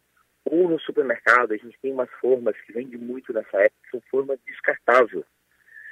Se pode ir ao fogo, né, altas pressões, um custo-benefício bem barato, e aí acaba não, é, não tendo sujeira, não sujar a forma, não ter perigo de grudar. Essas formas descartáveis já são preparadas para isso, né? Então, depois de acomodado uh, isso numa travessa, um, o forno precisa estar pré-aquecido aí por uns 10 a 15 minutos, numa temperatura de 200 graus. Vai levar em média uma hora e 30 de cozimento. O que, que é importante, né? Para não, não acontecer de ressecar, não acontecer de algumas partes queimar, a hora que colocar ele numa travessa, numa forma, proteja com papel alumínio para que as partes mais sensíveis, que são as asas, as coxas, não fiquem queimadas. Faltando uns, 30, uns 10 minutos final ali, tira o papel alumínio só para dar aquela dourada em cima. E aí o produto vai estar tá pronto, vai estar tá crocante na parte de cima e suculento na parte de dentro. Essa receita vai servir aproximadamente de 6 a 8 pessoas também, bem servido, tá? junto com outros acompanhamentos. Essa então foi a dica para a gente fechar aí a semana, a dica aí para ser de Natal. Né? Quero aproveitar aí então desejar um Natal abençoado para todos, que todo mundo possa confraternizar domingo. E Adelor, eu vou estar de prontidão. Se tu precisar nas tuas férias de dica de carne particular, te mando ali no WhatsApp exclusivo para quem está de férias lá na praia curtindo. Bastante churrasco pro amigo aí. Tá bom, querido, tá bom, tá bom. Muito obrigado. Uh, foi muito bom tê-lo aqui, muito bom estar contigo aqui, partilhar contigo aqui toda, to, toda quinta-feira, acompanhar as suas dicas. Um feliz e santo Natal para ti e para os teus. E 2023 vamos fazer melhor ainda. Tá bom, querido? Um abraço, abraço forte. Obrigado, Adelô. Obrigado aos ouvintes. Até semana que vem. Abraço. Até semana que vem. E deu. deu. Uh, fechou. Fecha aqui meu ano. Fecha aqui o ano. Um ano maravilhoso, positivo, ano bom. Uh, já disse e repito, digo sempre, por mim, por minha vontade, eu ficaria aqui no ar todos os dias, todo o tempo, São os melhores momentos do meu dia, da minha vida, estar aqui, estar aqui no, no microfone, uh, partilhando informações, conversando com, a, com, as pessoas, informando, orientando. Uh, esse é o que eu adoro fazer. Adoro fazer, vivo para isso e essa, essa é a minha vida. E uh, faço isso por missão e por prazer sempre comprometido com a verdade, com a informação completa, sempre buscando a informação completa, sempre buscando uh, aquilo que as pessoas querem ouvir. Uh, o trabalhar com a verdade nem sempre agrada a todos, né? às vezes incomoda. Às vezes não é o que se gostaria de ouvir, mas a gente, a gente trabalha com, com, a verdade, com coerência, com compromisso. Né? Uh, então, fechando o ano, fechando mais um ano, muito obrigado a todos vocês, muito obrigado a todos vocês. Uh, obrigado a todos que interagiram conosco. Não só que interagiram para cumprimentar e para falar, uh, elogiar, não. Aqueles que criticaram, aqueles que sugeriram, aqueles que questionaram. Muito obrigado, porque é assim que a gente vai ajustando a, a sintonia, né? Assim que a gente vai. Ninguém é dono da verdade, ninguém nasce sabendo, ninguém tem a certeza da, da forma certa. A gente vai ajustando, vai ajustando, vai acomodando e tal. Uh, tudo o, disse quando nós anunciamos aqui nossa nova marca, nosso posicionamento de, nosso reposicionamento de, de mercado, que em time que está ganhando se mexe. E a gente mexe, a gente vai mexendo, vai mexendo para avançar, para qualificar cada vez mais, para inovar. Sempre no ano, uh, a gente sempre precisa de muita, muita fé. Tem momentos de tempestade e a gente tem que enfrentar as, as tempestades, né? E naqueles momentos difíceis, é sempre bom escutar o Diogo Nogueira.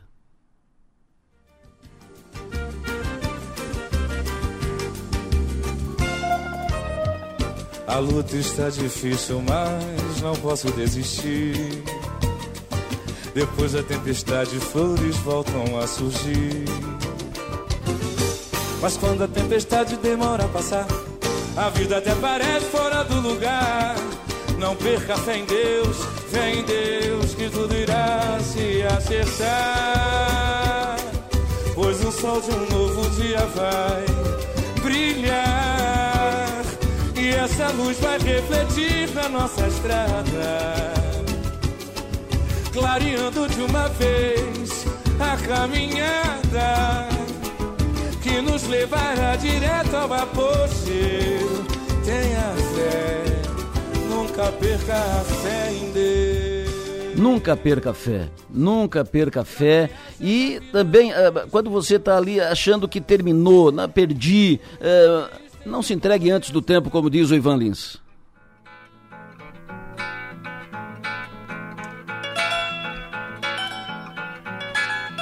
Desesperar jamais Aprendemos muito nesses anos. Afinal de contas, não tem cabimento entregar o jogo no primeiro tempo. Nada de correr da raia, nada de morrer na praia. Nada, nada, nada de esquecer. No balanço de perdas e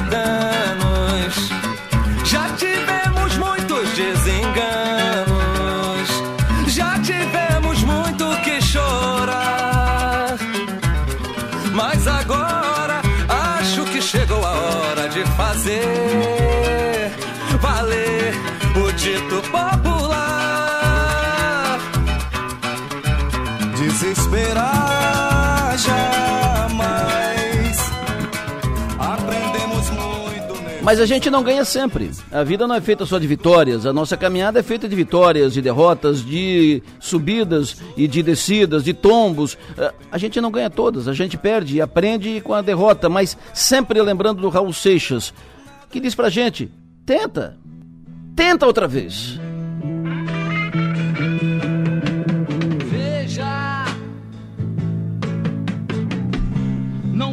Diga que a canção está perdida. Tenha fé em Deus,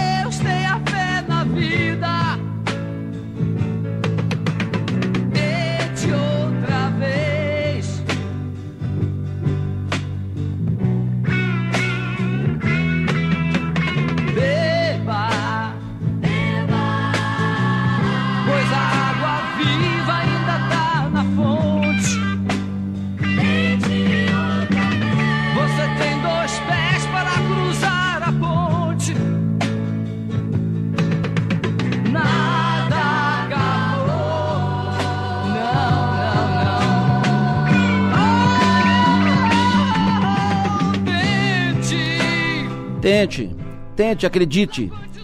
Mas tem aqueles momentos difíceis, né? De, quando você está na encruzilhada, um momento duro. E, e eu tenho os meus mantras. Tem aquelas músicas que eu, às vezes, boto no ouvido para dar uma aliviada. Uh, como, por exemplo, um dos mantras que tenho com J Quest. Porque dias melhores virão. Sempre, sempre. Vivemos esperando dias melhores. Dias de paz, dias a mais. Dias que não deixaremos para trás. Oh.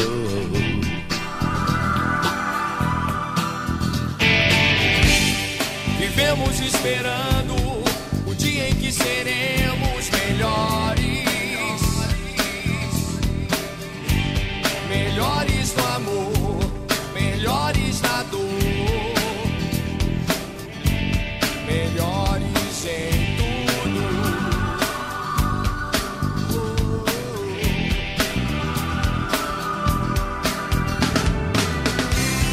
Vivemos esperando. Esperança, vivemos esperando, esperança, esperança, esperança, esperança de dias melhores sempre, fé, dias melhores. E quando cair, levanta a cabeça. Xande de Pilares ensina isso. Quem cultiva a semente do amor, segue em frente não se apavora. Se na vida encontrar sabor, vai saber esperar sua hora. Quem cultiva a semente do amor, segue em frente não se apavora. Se na vida encontrar sabor, vai saber esperar sua hora. Às vezes a felicidade demora a chegar. É que a gente não pode deixar de sonhar.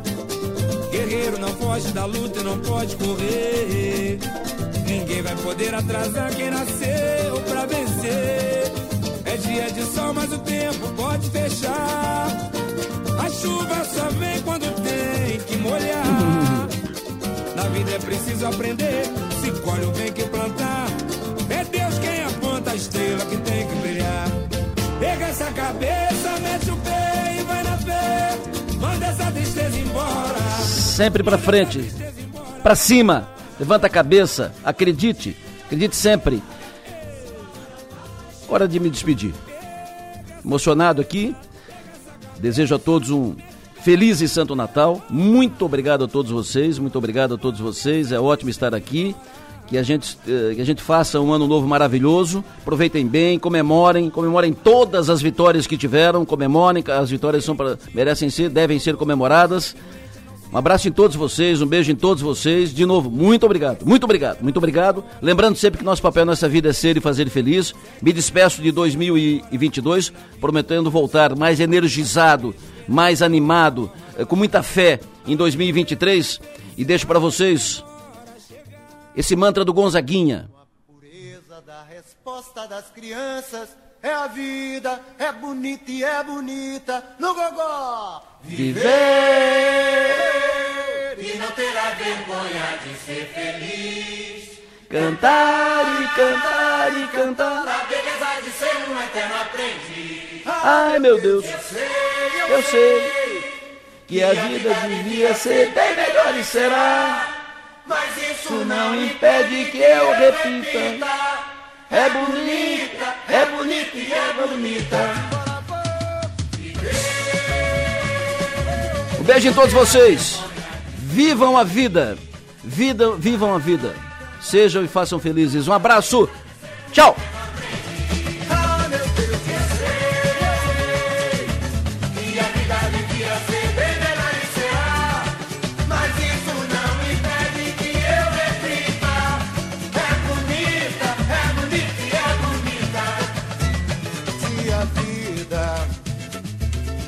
A vida o que é, diga lá, meu irmão. Ela é a batida de um coração. Ela é uma doce ilusão. Eu, mas e a vida? Ela é maravilha ou é sofrimento? Ela é alegria ou lamento? O que é, o que é, meu irmão? Há quem fale que a vida da gente é um nada no mundo. É uma puta, é um tempo que nem dá um segundo. Há quem fale que é um divino mistério profundo.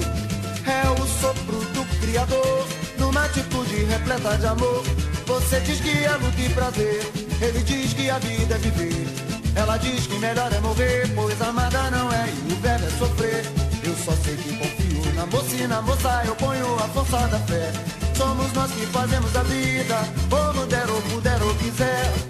Sempre desejada,